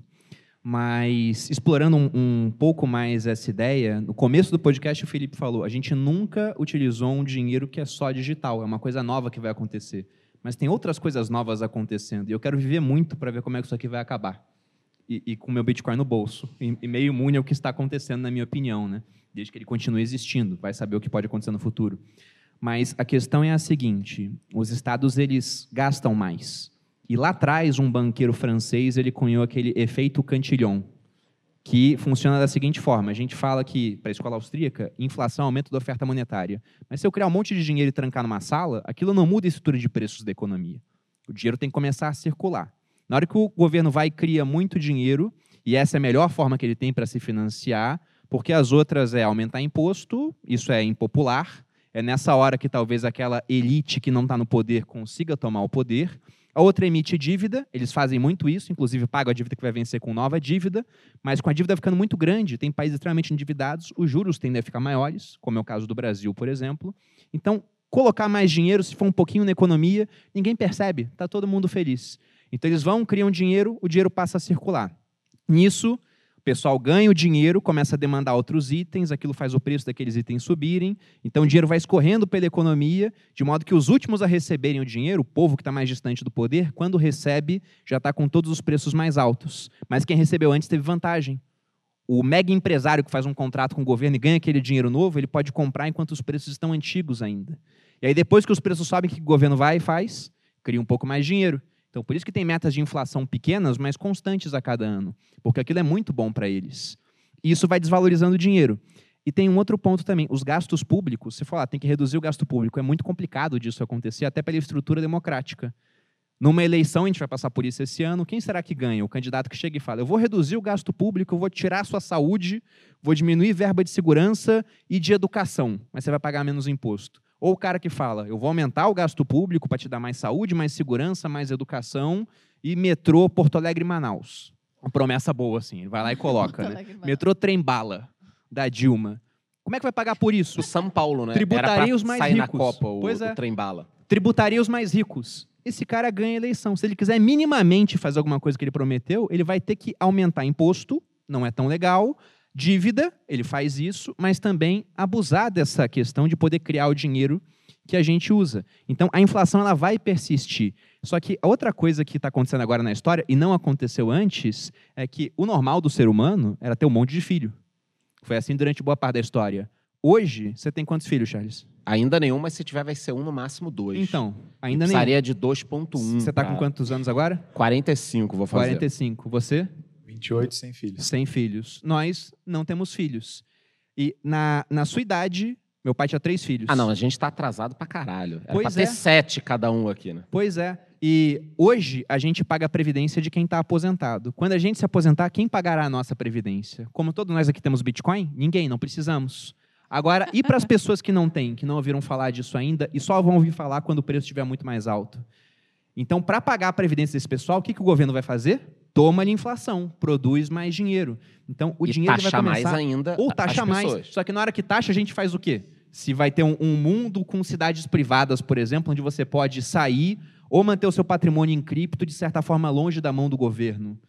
Você vai começar a fugir daquilo. Então a gente vai ver realmente uma mudança ao longo das próximas décadas que nunca aconteceu antes e pode ser de fato muito turbulenta. Né? Então a gente pode ver o fim do dinheiro como a gente conhece. Só que essa questão de cripto se estende além do dinheiro, ela muda a maneira como as coisas funcionam. Há pouquíssimo tempo a gente viu, e felizmente não aconteceu, depois que o Telegram entrou em acordo com o STF, né, não foi banido, mas um ministro do STF, ele chegou em uma canetada e conseguiu proibir o uso de aplicativo que milhões de pessoas no Brasil utilizam no dia a dia para se comunicar com os outros ou para fazer negócio. Você tem um Empresa. canal Telegram gigante. 200 mil pessoas estão lá, todo dia.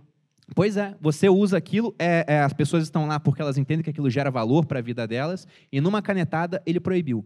Como que esse novo modelo de web, que a gente pode chamar de web 3.0, que veio com cripto, pode impactar isso?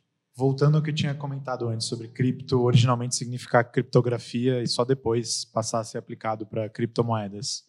A ideia da criptografia, desde muitas décadas atrás, foi sempre permitir a comunicação segura de ponta a ponta.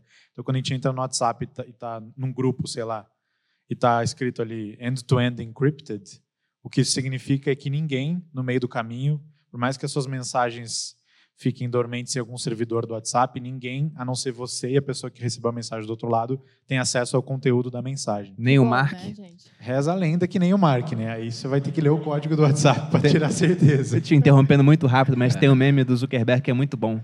Que é uma criança chegando para ele assim e falando: Meu pai disse que você espiona a gente. Aí o Zuckerberg responde: Ele não é seu pai.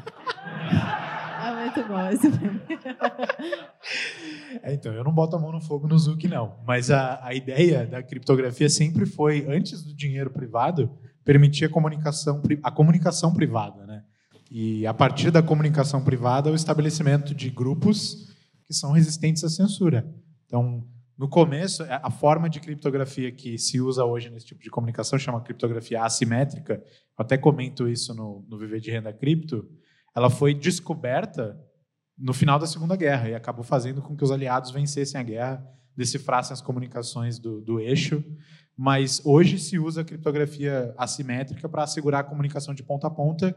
E isso é, tipo, na Ucrânia agora tem gente que está usando comunicação de ponta a ponta, criptografada de ponta a ponta, porque aí os russos não conseguem interceptar. Então é um negócio, uma tecnologia originalmente militar e que preserva a privacidade da comunicação e permite que grupos floresçam e se organizem mesmo em situações de extrema disrupção e instabilidade social. E se você projeta isso no extremo, esse tipo de tecnologia já foi usado, por exemplo, na Catalunha, lá na época em que estavam fazendo referendos a respeito da independência da Catalunha.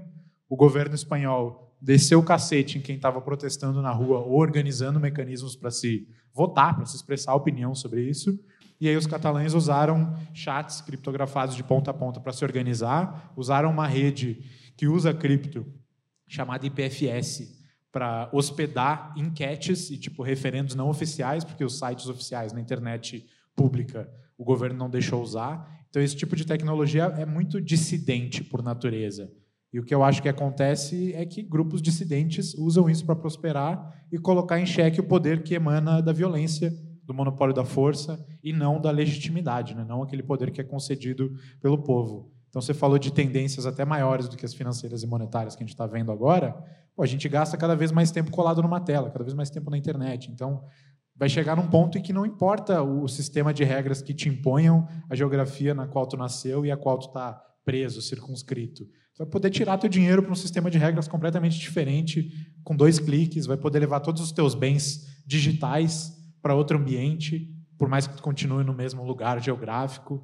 Então, a nossa dependência da geografia e o poder governamental que emana do monopólio da força vai ser cada vez menor. Então, essa é, juntando a parte da digitalização do dinheiro, a digitalização de todo o resto da nossa vida, você junta essas duas coisas e eu, eu acredito num futuro mais pacífico, em que as pessoas tenham mais espaço para se expressar, se coordenar e encontrar sistemas de regras que fazem sentido para os valores delas. Eu sou otimista na questão de que uma hora vai ter que ter uma solução, porque, conforme você disse, é um problema novo. Os estados já foram grandes, mas nunca foram tão grandes e nunca cresceram nesta velocidade. Porque se fosse crescendo devagar, era mais fácil resolver.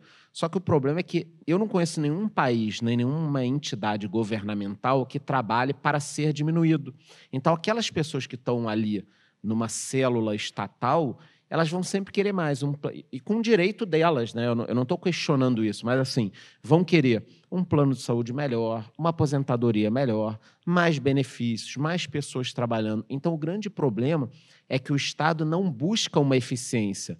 Ao contrário, ele busca crescer. Então, esse é o problema que a gente vê na Venezuela, na Argentina.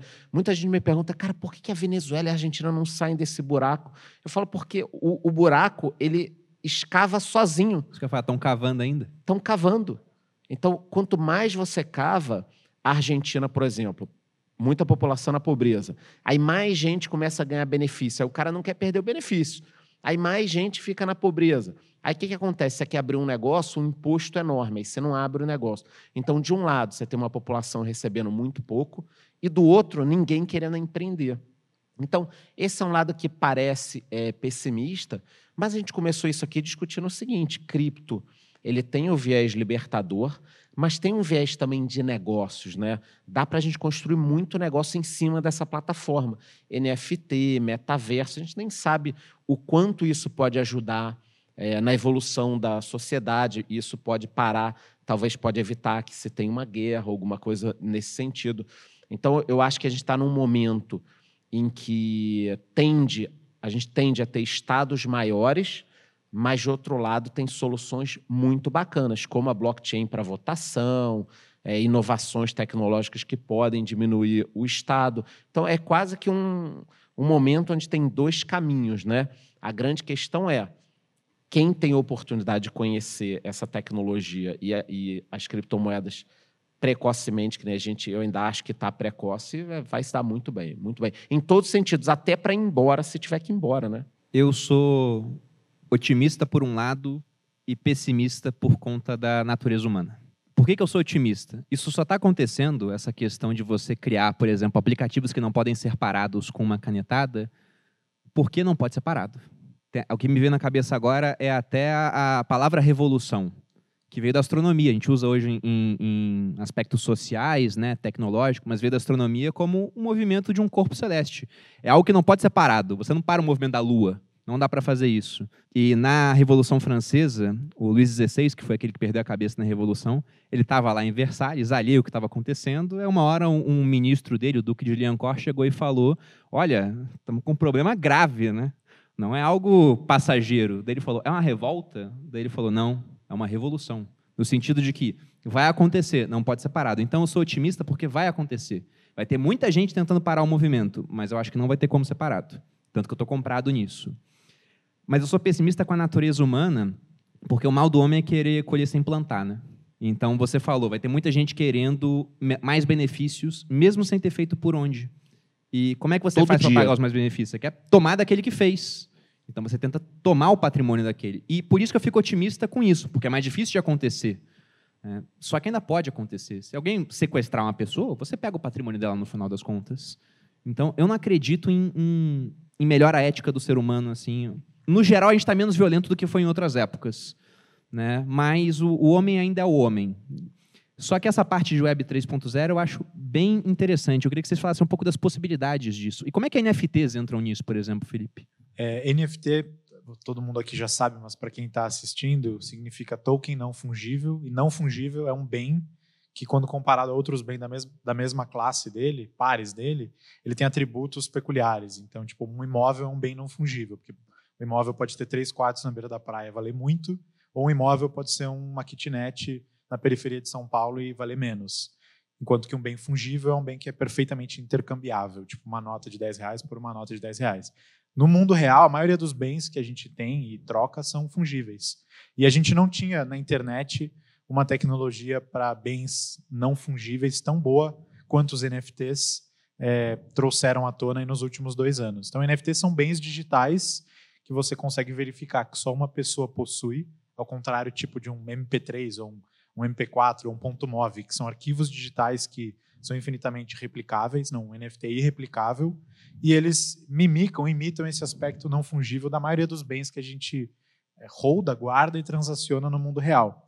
E aí a galera começou a usar NFTs para para criar avatares, para criar obras de arte, depois para criar tickets de acesso a eventos como esse que a gente está tendo aqui hoje, e para criar todo tipo de bem digital isso tem explodido nos últimos anos e mostrado que o que a gente viu de criptomoeda nos primeiros 10 anos depois do Bitcoin foi só o começo. A gente vai ver a digitalização de tudo que é tipo de bem mesmo, muito além das meras moedas. Então, hoje, acho que no final do ano aí, 2021 para 2022, foi o auge da primeira onda dos NFTs, mas NFTs não vão embora. E eles nos mostram que existe um modelo diferente do que aquele modelo que a gente se acostumou na internet, onde a gente usa serviços, plataformas, redes sociais de graça mas tudo que a gente produz, o conteúdo que a gente produz, a audiência que a gente gera, acaba sendo monetizado pelo dono da plataforma, por um intermediário, Facebook, YouTube, quem quer que seja. E depois a gente recebe de volta um, uma parcelinha disso. É, nessa nova era, com bens nativamente digitais, a gente consegue usar eles para criar valor que pertence a nós mesmos e que pode ser levado de um Facebook para um Google, para um Twitter, para outra rede, mesmo que a rede ou a plataforma morra ou mude de ideia no mesmo do caminho. Então, NFTs são o comecinho de um paradigma novo que muita gente chama de Web3, uma fase nova da internet, em que, resumindo, a ideia é que muito mais do valor que está sendo criado online fique com usuários e menos com os intermediários. Como se fosse royalties, né? Uma coisa assim. Podendo envolver royalties, podendo envolver aquilo que você cria de bens, de valores, de conteúdos ficarem com você e não serem monetizados 100% pelo Facebook.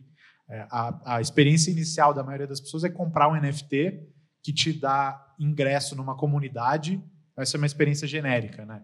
O Neymar lá comprou um Bored Ape, por exemplo, que é aquele NFT de macaco famoso que serve para ele participar de grupos fechados, a eventos fechados e conversar e conviver com uma galera que também detém NFTs dessa mesma coleção. E quando você olha para ver o que aconteceu com essa coleção, os NFTs não valiam nada lá no começo, hoje valem uma fortuna meio que como uma marca distribuída. Então, quem mais ganhou dinheiro, quem mais capitalizou sobre o crescimento dessa marca ao longo do último ano, não foi uma determinada empresa ou grupinho de pessoas, apesar de que os criadores ganharam muito dinheiro. Foi a galera que detém os NFTs. Então, é como se o valor fluísse de volta para quem está fazendo parte daquilo, sabe? Expliquei bem, Charlie?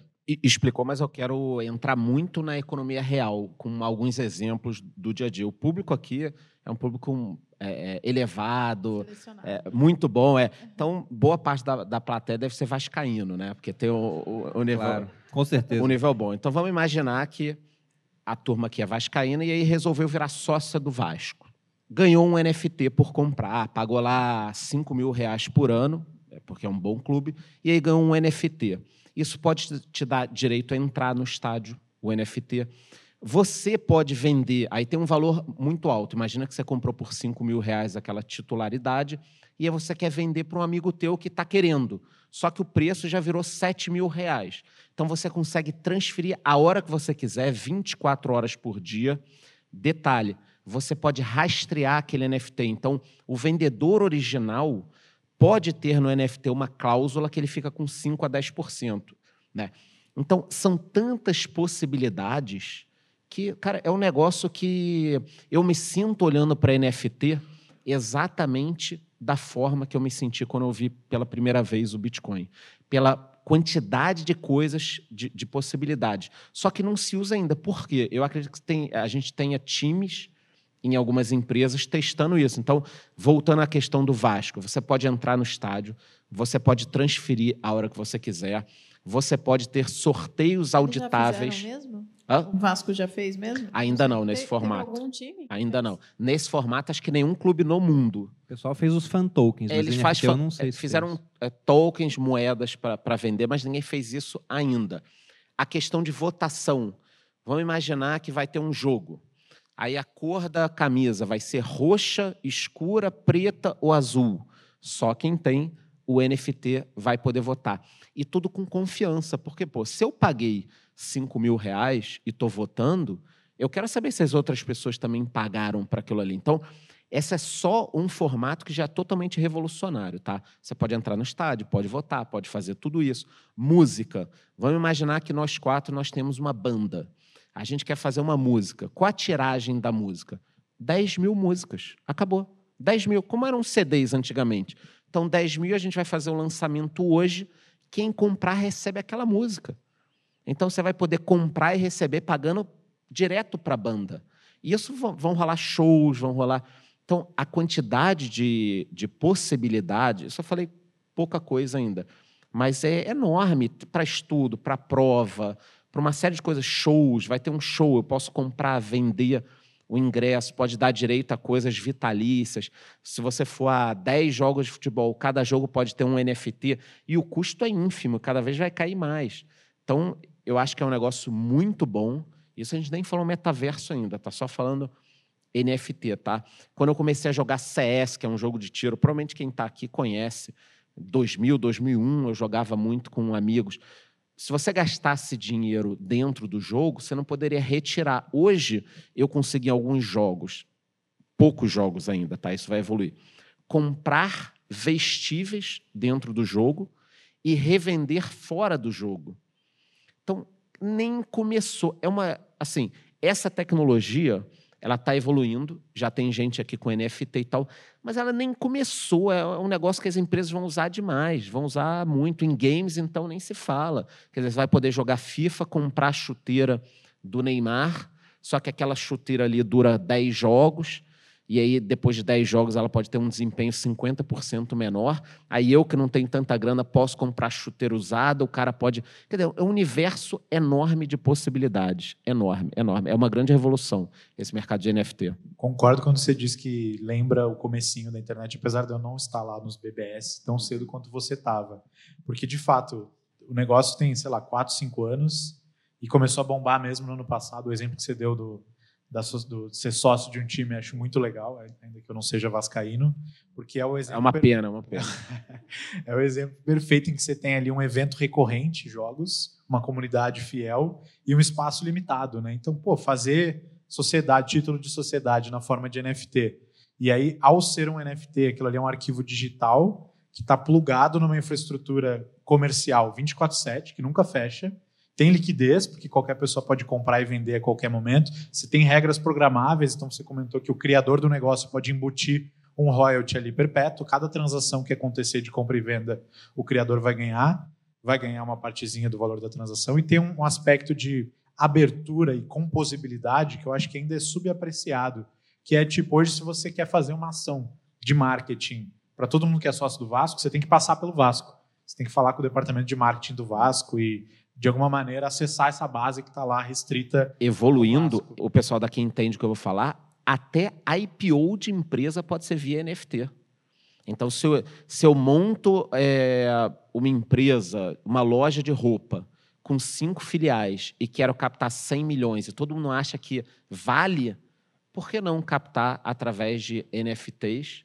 E aí aquelas pessoas vão ser sócios da empresa. Hoje não poderia por causa de legislação, né? É, a Alô, CVM, fazer isso. abraço. Não tá nem aí para as regras, então deve sair uns seis meses. É.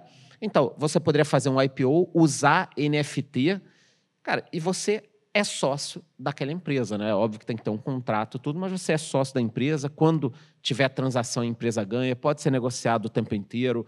Os sócios da empresa podem fazer eventos e só quem tem NFT pode participar. Você pode ligar para quem tem NFT. Então, é um mundo de possibilidades. Ah, já dava para fazer isso antes? Dava.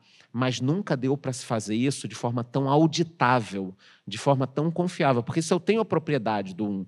sou sócio do Vasco e vou votar, o Vasco passa por problema de votação, por exemplo, todo ano, eu quero garantir que aquilo seja auditável. Então, o NFT permite isso, eu confio, né? Quer dizer, pô, se eu vou comprar Era isso que música. eu ia perguntar, porque vocês Totalmente falando confiável. E eu fico assim, tá, mas tudo isso já pode ser feito hoje de forma por outro sistema. E, e agora eu entendi a diferença, é porque teoricamente seria mais confiável, você conseguiria auditar aquele processo de alguma Exatamente. forma, ter certeza que aquilo aconteceu. E Não chegar na pessoa, chegar efetivamente na pessoa, né? Quer dizer, pô, todo mundo que é sócio do Vasco vai poder votar, ou de outros clubes, ou da NBA, vai poder votar. Queremos ou não aquele jogador.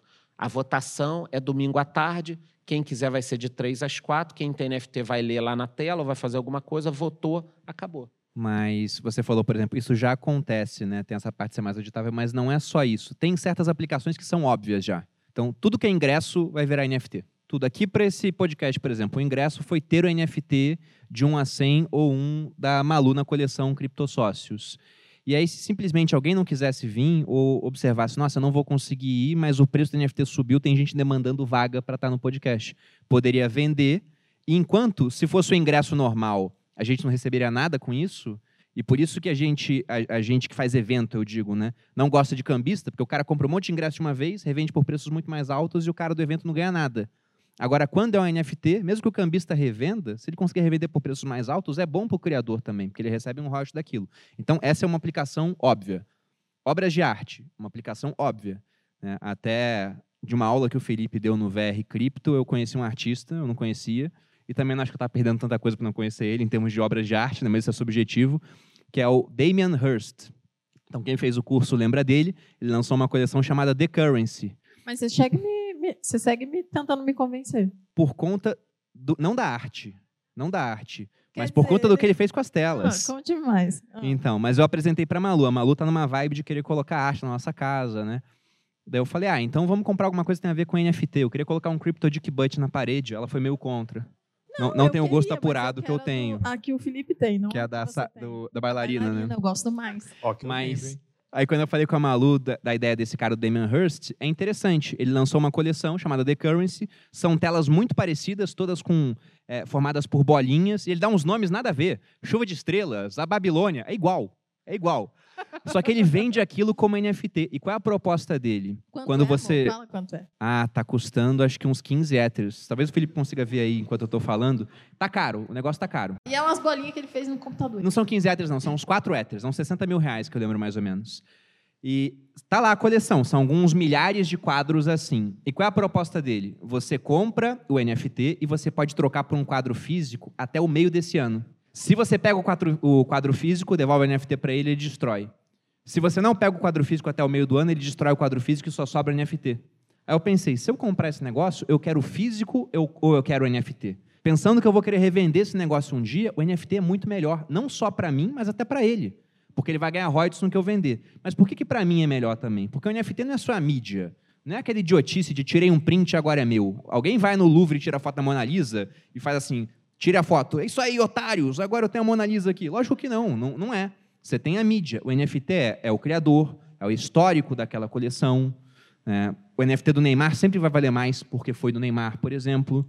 Então eu teria aquilo com registro de autenticidade, mostrando que veio do Damien Hirst, e seria mais fácil de vender no mundo digital do que no mundo físico material. Então, arte vai caminhar cada vez mais para ser digital. Mas, como eu disse, isso é, é meio óbvio. O que, que vocês enxergam de aplicação não óbvia? Porque muita tecnologia surge por um motivo e acaba sendo utilizado por outro.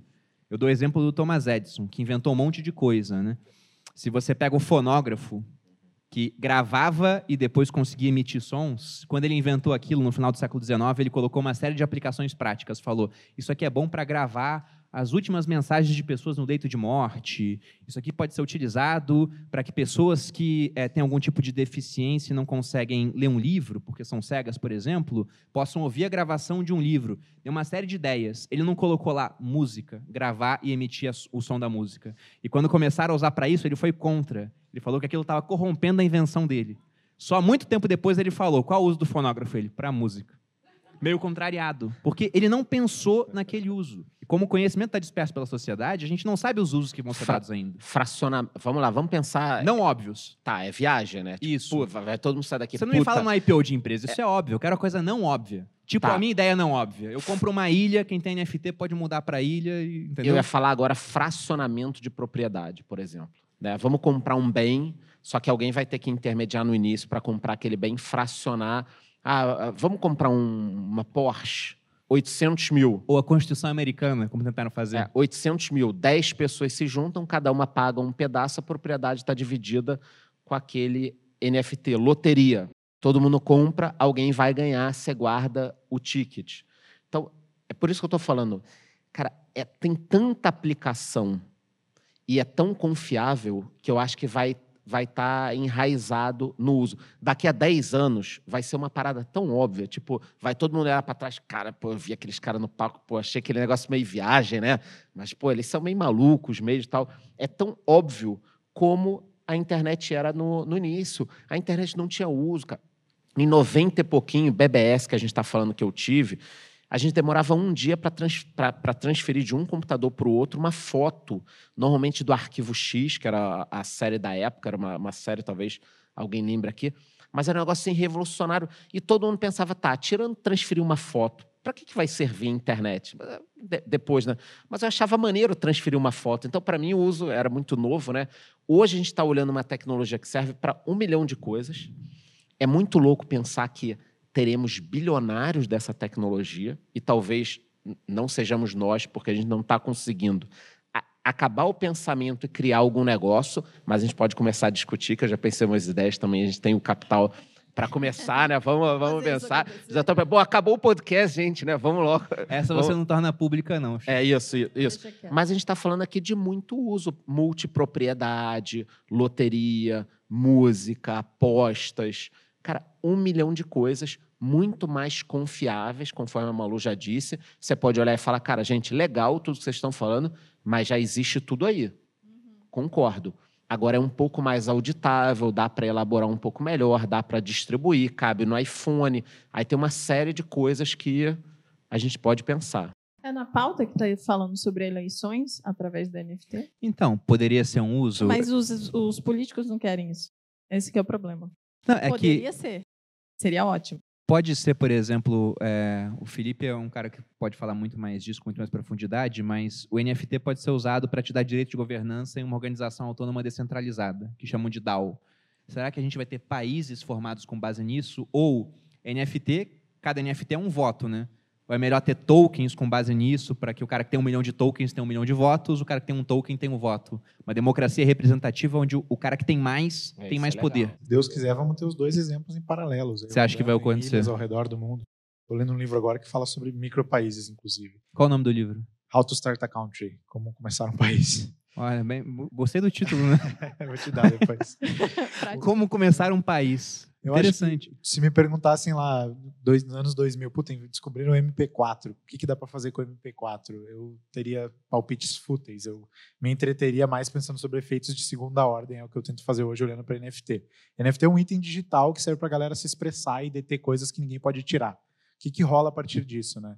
Então, sei lá, você falou de governo não vai se interessar por isso. Tem o, o negócio da inevitabilidade que é importante. Né? Um exemplo que eu estava pensando enquanto a gente falava aqui, existe uma base de mil pessoas, ou sei lá, menos de mil pessoas que detêm um NFT da Malu, provavelmente são fãs seus e do Bruno. Muito de menos. de. Qualquer, menos disponíveis né, hoje, mas vai chegar a mil, eventualmente.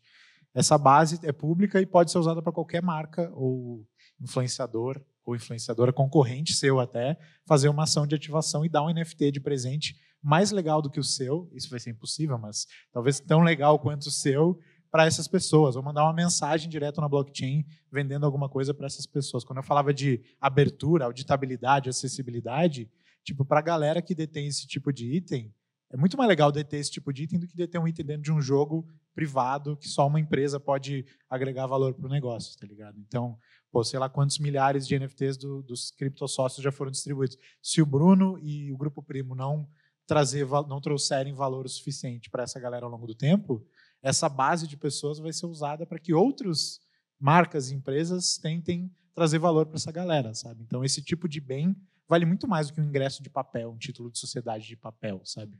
Esse é o tipo de efeito em que eu tô que eu tô olhando. Eu pensei em alguma aplicação para o bolo Tinder, na verdade. Porque seria super legal, imagina, a gente tem maior dificuldade para juntar as pessoas ali. Imagina, a pessoa tem um NFT, então ela pode participar do bolo Tinder já. é Faz uma, pessoa... rave para quem tem NFTs. É, eu pensei em algo mais não rave, né? Eu pensei em uma festa, uma coisa assim, precisava ser leve. Precisava... Aí na entrada só entra quem tiver. Das drogas, né? Só entra quem tiver É o. uma demanda da o sociedade, NFT. por isso que elas existem. Não é que Só eu gosto, só que existe. Aí, Bruno, mais um exemplo. Comprou um produto, aí vai ter um código de, de barra dentro, um QR Code. A cada 10 QR Codes que você escanear, você ganha um NFT da marca para alguma coisa. Entendeu? Então, por isso estou falando, cara, isso vai evoluir tanto e dá raiva, porque lá na frente a gente vai olhar para trás e falar, era óbvio essa merda, óbvias, né? por que, que eu não fiz isso? Entendeu? Cara, eu- eu não gosto de ter dívida, né? Eu até falo no, no meu curso Viver de Renda que eu sou intolerante com dívidas, quem tem dívidas fica frágil. Mas olhando para trás assim, era óbvio que ia ter inflação. E aí eu fico pensando, eu devia, sei lá, dentro do grupo primo, enquanto os juros estavam mais baixos, a gente, não com a Selic em 2%, porque eu tinha acabado de entrar, mas com uma Selic em uns 4%, por que, que a gente não emitiu um título pré-fixado, pegando dinheiro em reais, para se entupir de Bitcoin? Eu acordo no meio da noite, assim, sabe? Suado, assim, pensando. Era para ter feito isso e eu não fiz. a MacroStrategy fez, né? Eles fizeram, Agora é exatamente. óbvio, mas- É, agora, agora, e agora eu não vou emitir um título para É. pagar 15% ao ano. Né? Talvez daqui a dois anos eu falo, era para ter emitido o título para pagar óbvio, 15% né? ao ano. Vai estar vai tá É 30, fogo. você, putz, eu tava lá no podcast. Exatamente. Mas isso que você falou, Felipe, esse exemplo, a gente teve até em plataforma é, de negociação de NFT isso acontecendo, que é o ataque vampiro. Os caras têm lá todas as negociações de todo mundo, porque é público. E eles vêm, esses caras aqui estão negociando muito, negociaram mais de 3 Ethers, mais de 45 mil mais ou menos pelo valor de hoje. Vamos criar uma plataforma, manda token para eles, para eles verem que a gente existe e começarem a usar a plataforma e terem recompensas aqui. Então, trazendo para o mundo real, pô, o Charles, a gente é amigo, mas também é concorrente. Ele tem cursos. Ele poderia pegar lá e ver, nossa, todas essas, essas carteiras aqui, ele nem vai saber quem é a pessoa. Pô, boa ideia. Então, Deixa eu anotar no meu notas aqui isso, do, do dando- Essa- iPhone. essas carteiras aqui têm NFTs do Perini. Então, o pessoal mais qualificado, ele pode até olhar o saldo das carteiras e saber, esse cara aqui tem, além do NFT do Perini, tem 10 Ethers lá. Então, vou mandar uma oferta para ele especial, onde ele vai ter desconto aqui, fazendo esse tipo de ataque vampiro.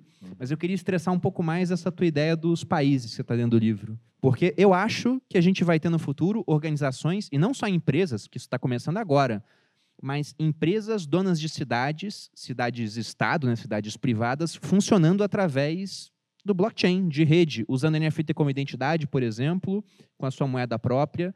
Como é que seria esse cenário? Porque a gente está falando não só do fim do dinheiro como a gente conhece hoje, mas também, até um, um título de relatório de vocês, da Paradigma muito bom, que é o fim das nações como conhecemos hoje. É, a gente já tem alguns experimentos de cidades privadas rolando nos Es- nos Estados Unidos e em outros lugares. Tem uma que acabou de receber uma rodada de financiamento gigante de um monte de gente de cripto, chama Praxis.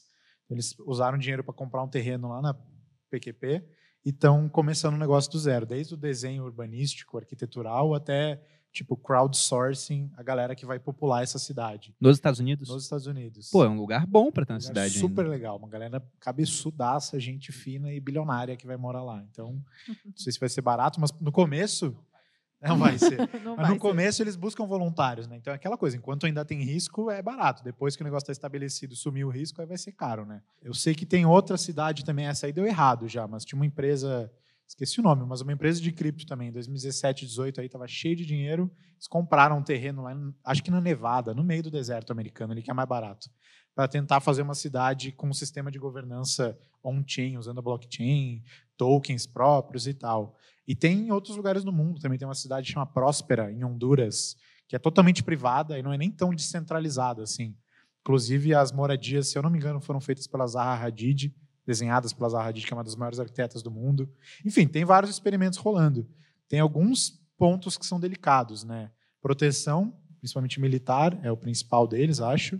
Tipo, você tem que ter alguns políticos, pelo menos os poderes locais ali, comprados na ideia, né?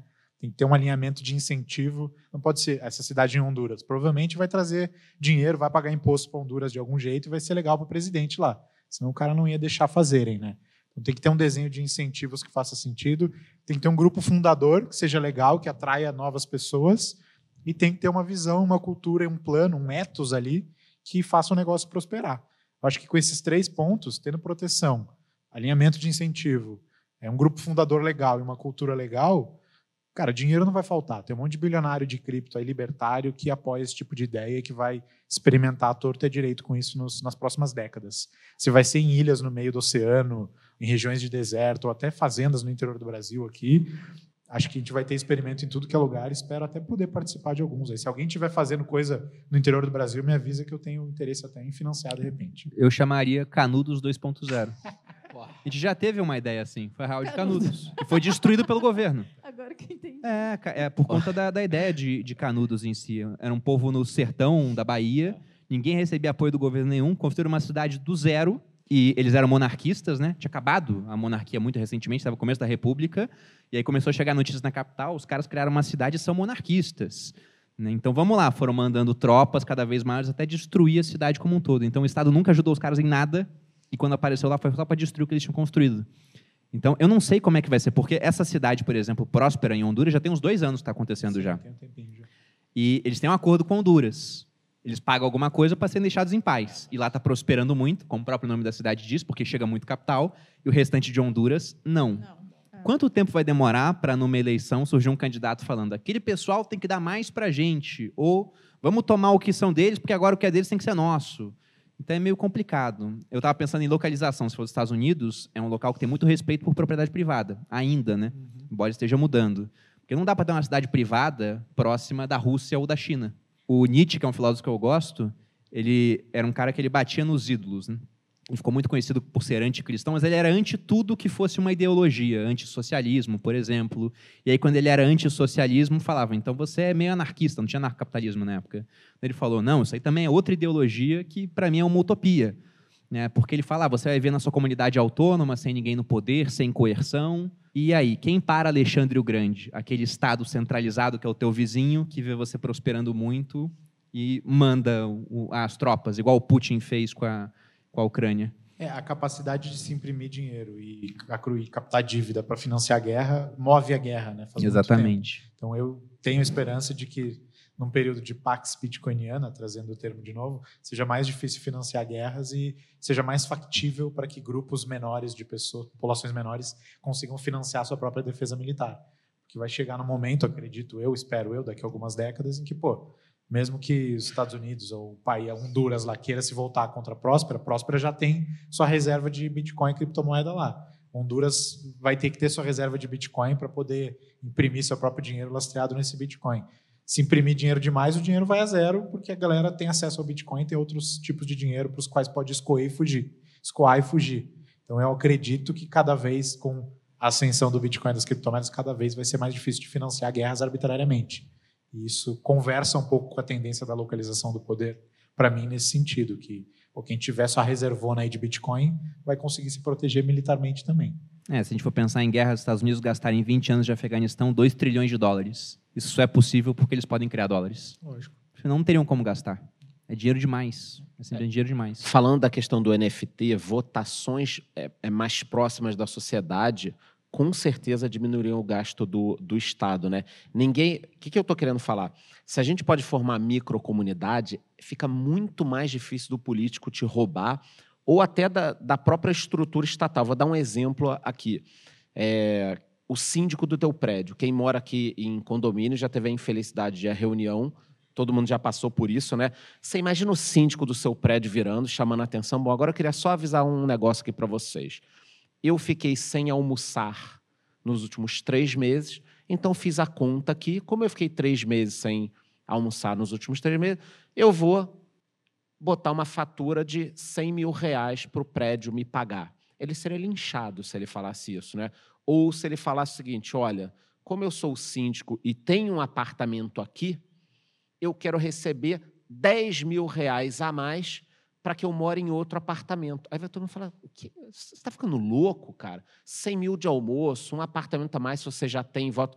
A gente acharia louco isso, o síndico falando, mas acontece todo dia de alguns funcionários públicos, não são todos, obviamente, receberem 600 mil de indenização de almoço que o cara não teve. Auxílio moradia, ele tem apartamento no mesmo lugar. Mas isso está tão longe da gente. Estou pensando aqui em 600 mil, que almoço é esse, né?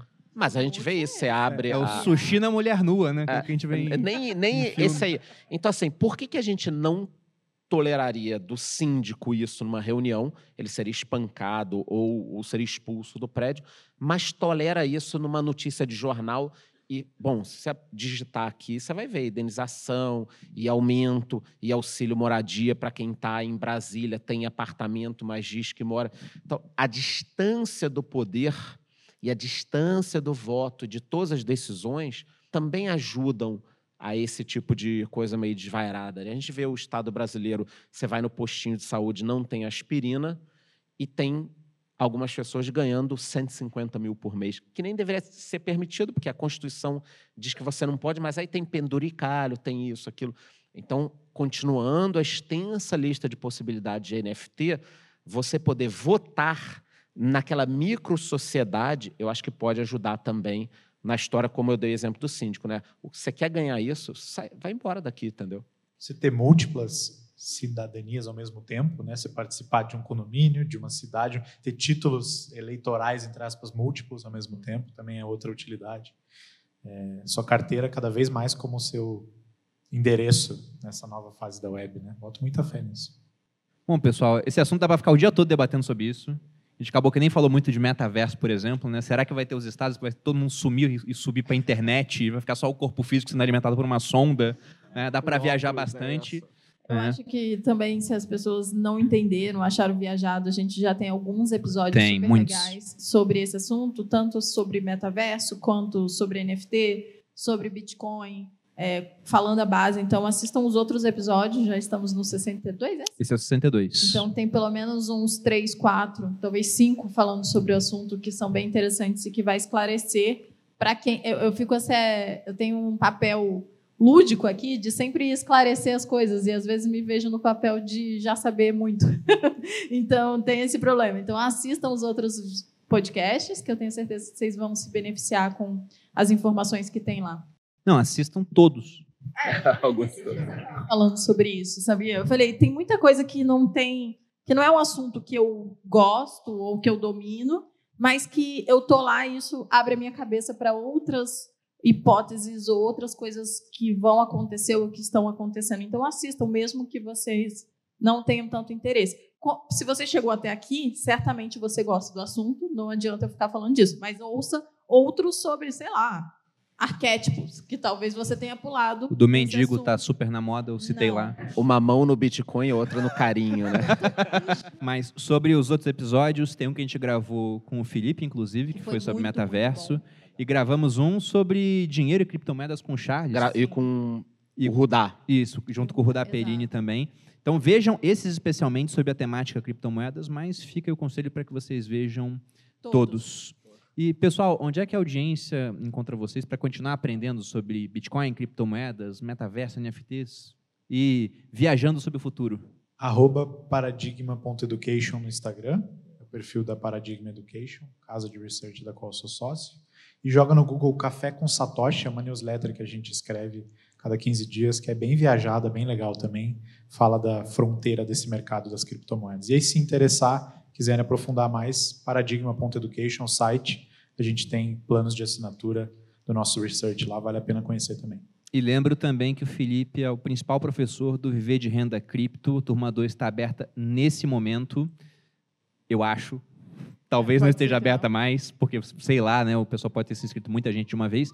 Mas a gente tem o Viver de Renda Cripto. O Felipe tem um, um contato muito profundo com a audiência lá, através de várias lives feitas no fim de semana e plantões de dúvidas durante a semana. Quer aprender mais sobre esse assunto? Dê uma olhada no link que vai estar na descrição aqui do episódio. E você, Charles? Levando em consideração que a gente passou o episódio inteiro falando que estar à frente Vale é um grande trunfo, é uma boa dica. É isso, sem dúvida nenhuma. Quem quiser me, me encontrar, YouTube Economista Sincero ou Instagram charles.vix, W-I-C-Z. Obrigado demais pelo convite. E no podcast Os Economistas. Host do podcast Os Economistas, por enquanto, o melhor podcast de negócio do Brasil. Tá Perfeito. certo. Ah, e vocês podem me encontrar no arroba Maluperini no Instagram ou aqui no canal dos sócios toda quinta-feira, às vezes terça. Se inscreva no canal, né? Dá aquele like aí que ajuda a gente a perpetuar nossos conteúdos bons aqui. E é isso. Bom, vocês me encontram no YouTube, canal Você Mais Rico, vídeos todas as segundas e quartas, e aqui no podcast Sócios, semanalmente. Pessoal que está assistindo, muito obrigado, espero que tenham gostado. Aos nossos convidados também, muito obrigado pela presença. A audiência, espero que tenham apreciado o episódio, foi um Acho prazer que é tê-los todos vocês aqui. gritarem para eles acreditarem de É. que vocês estavam aqui, senão não acha que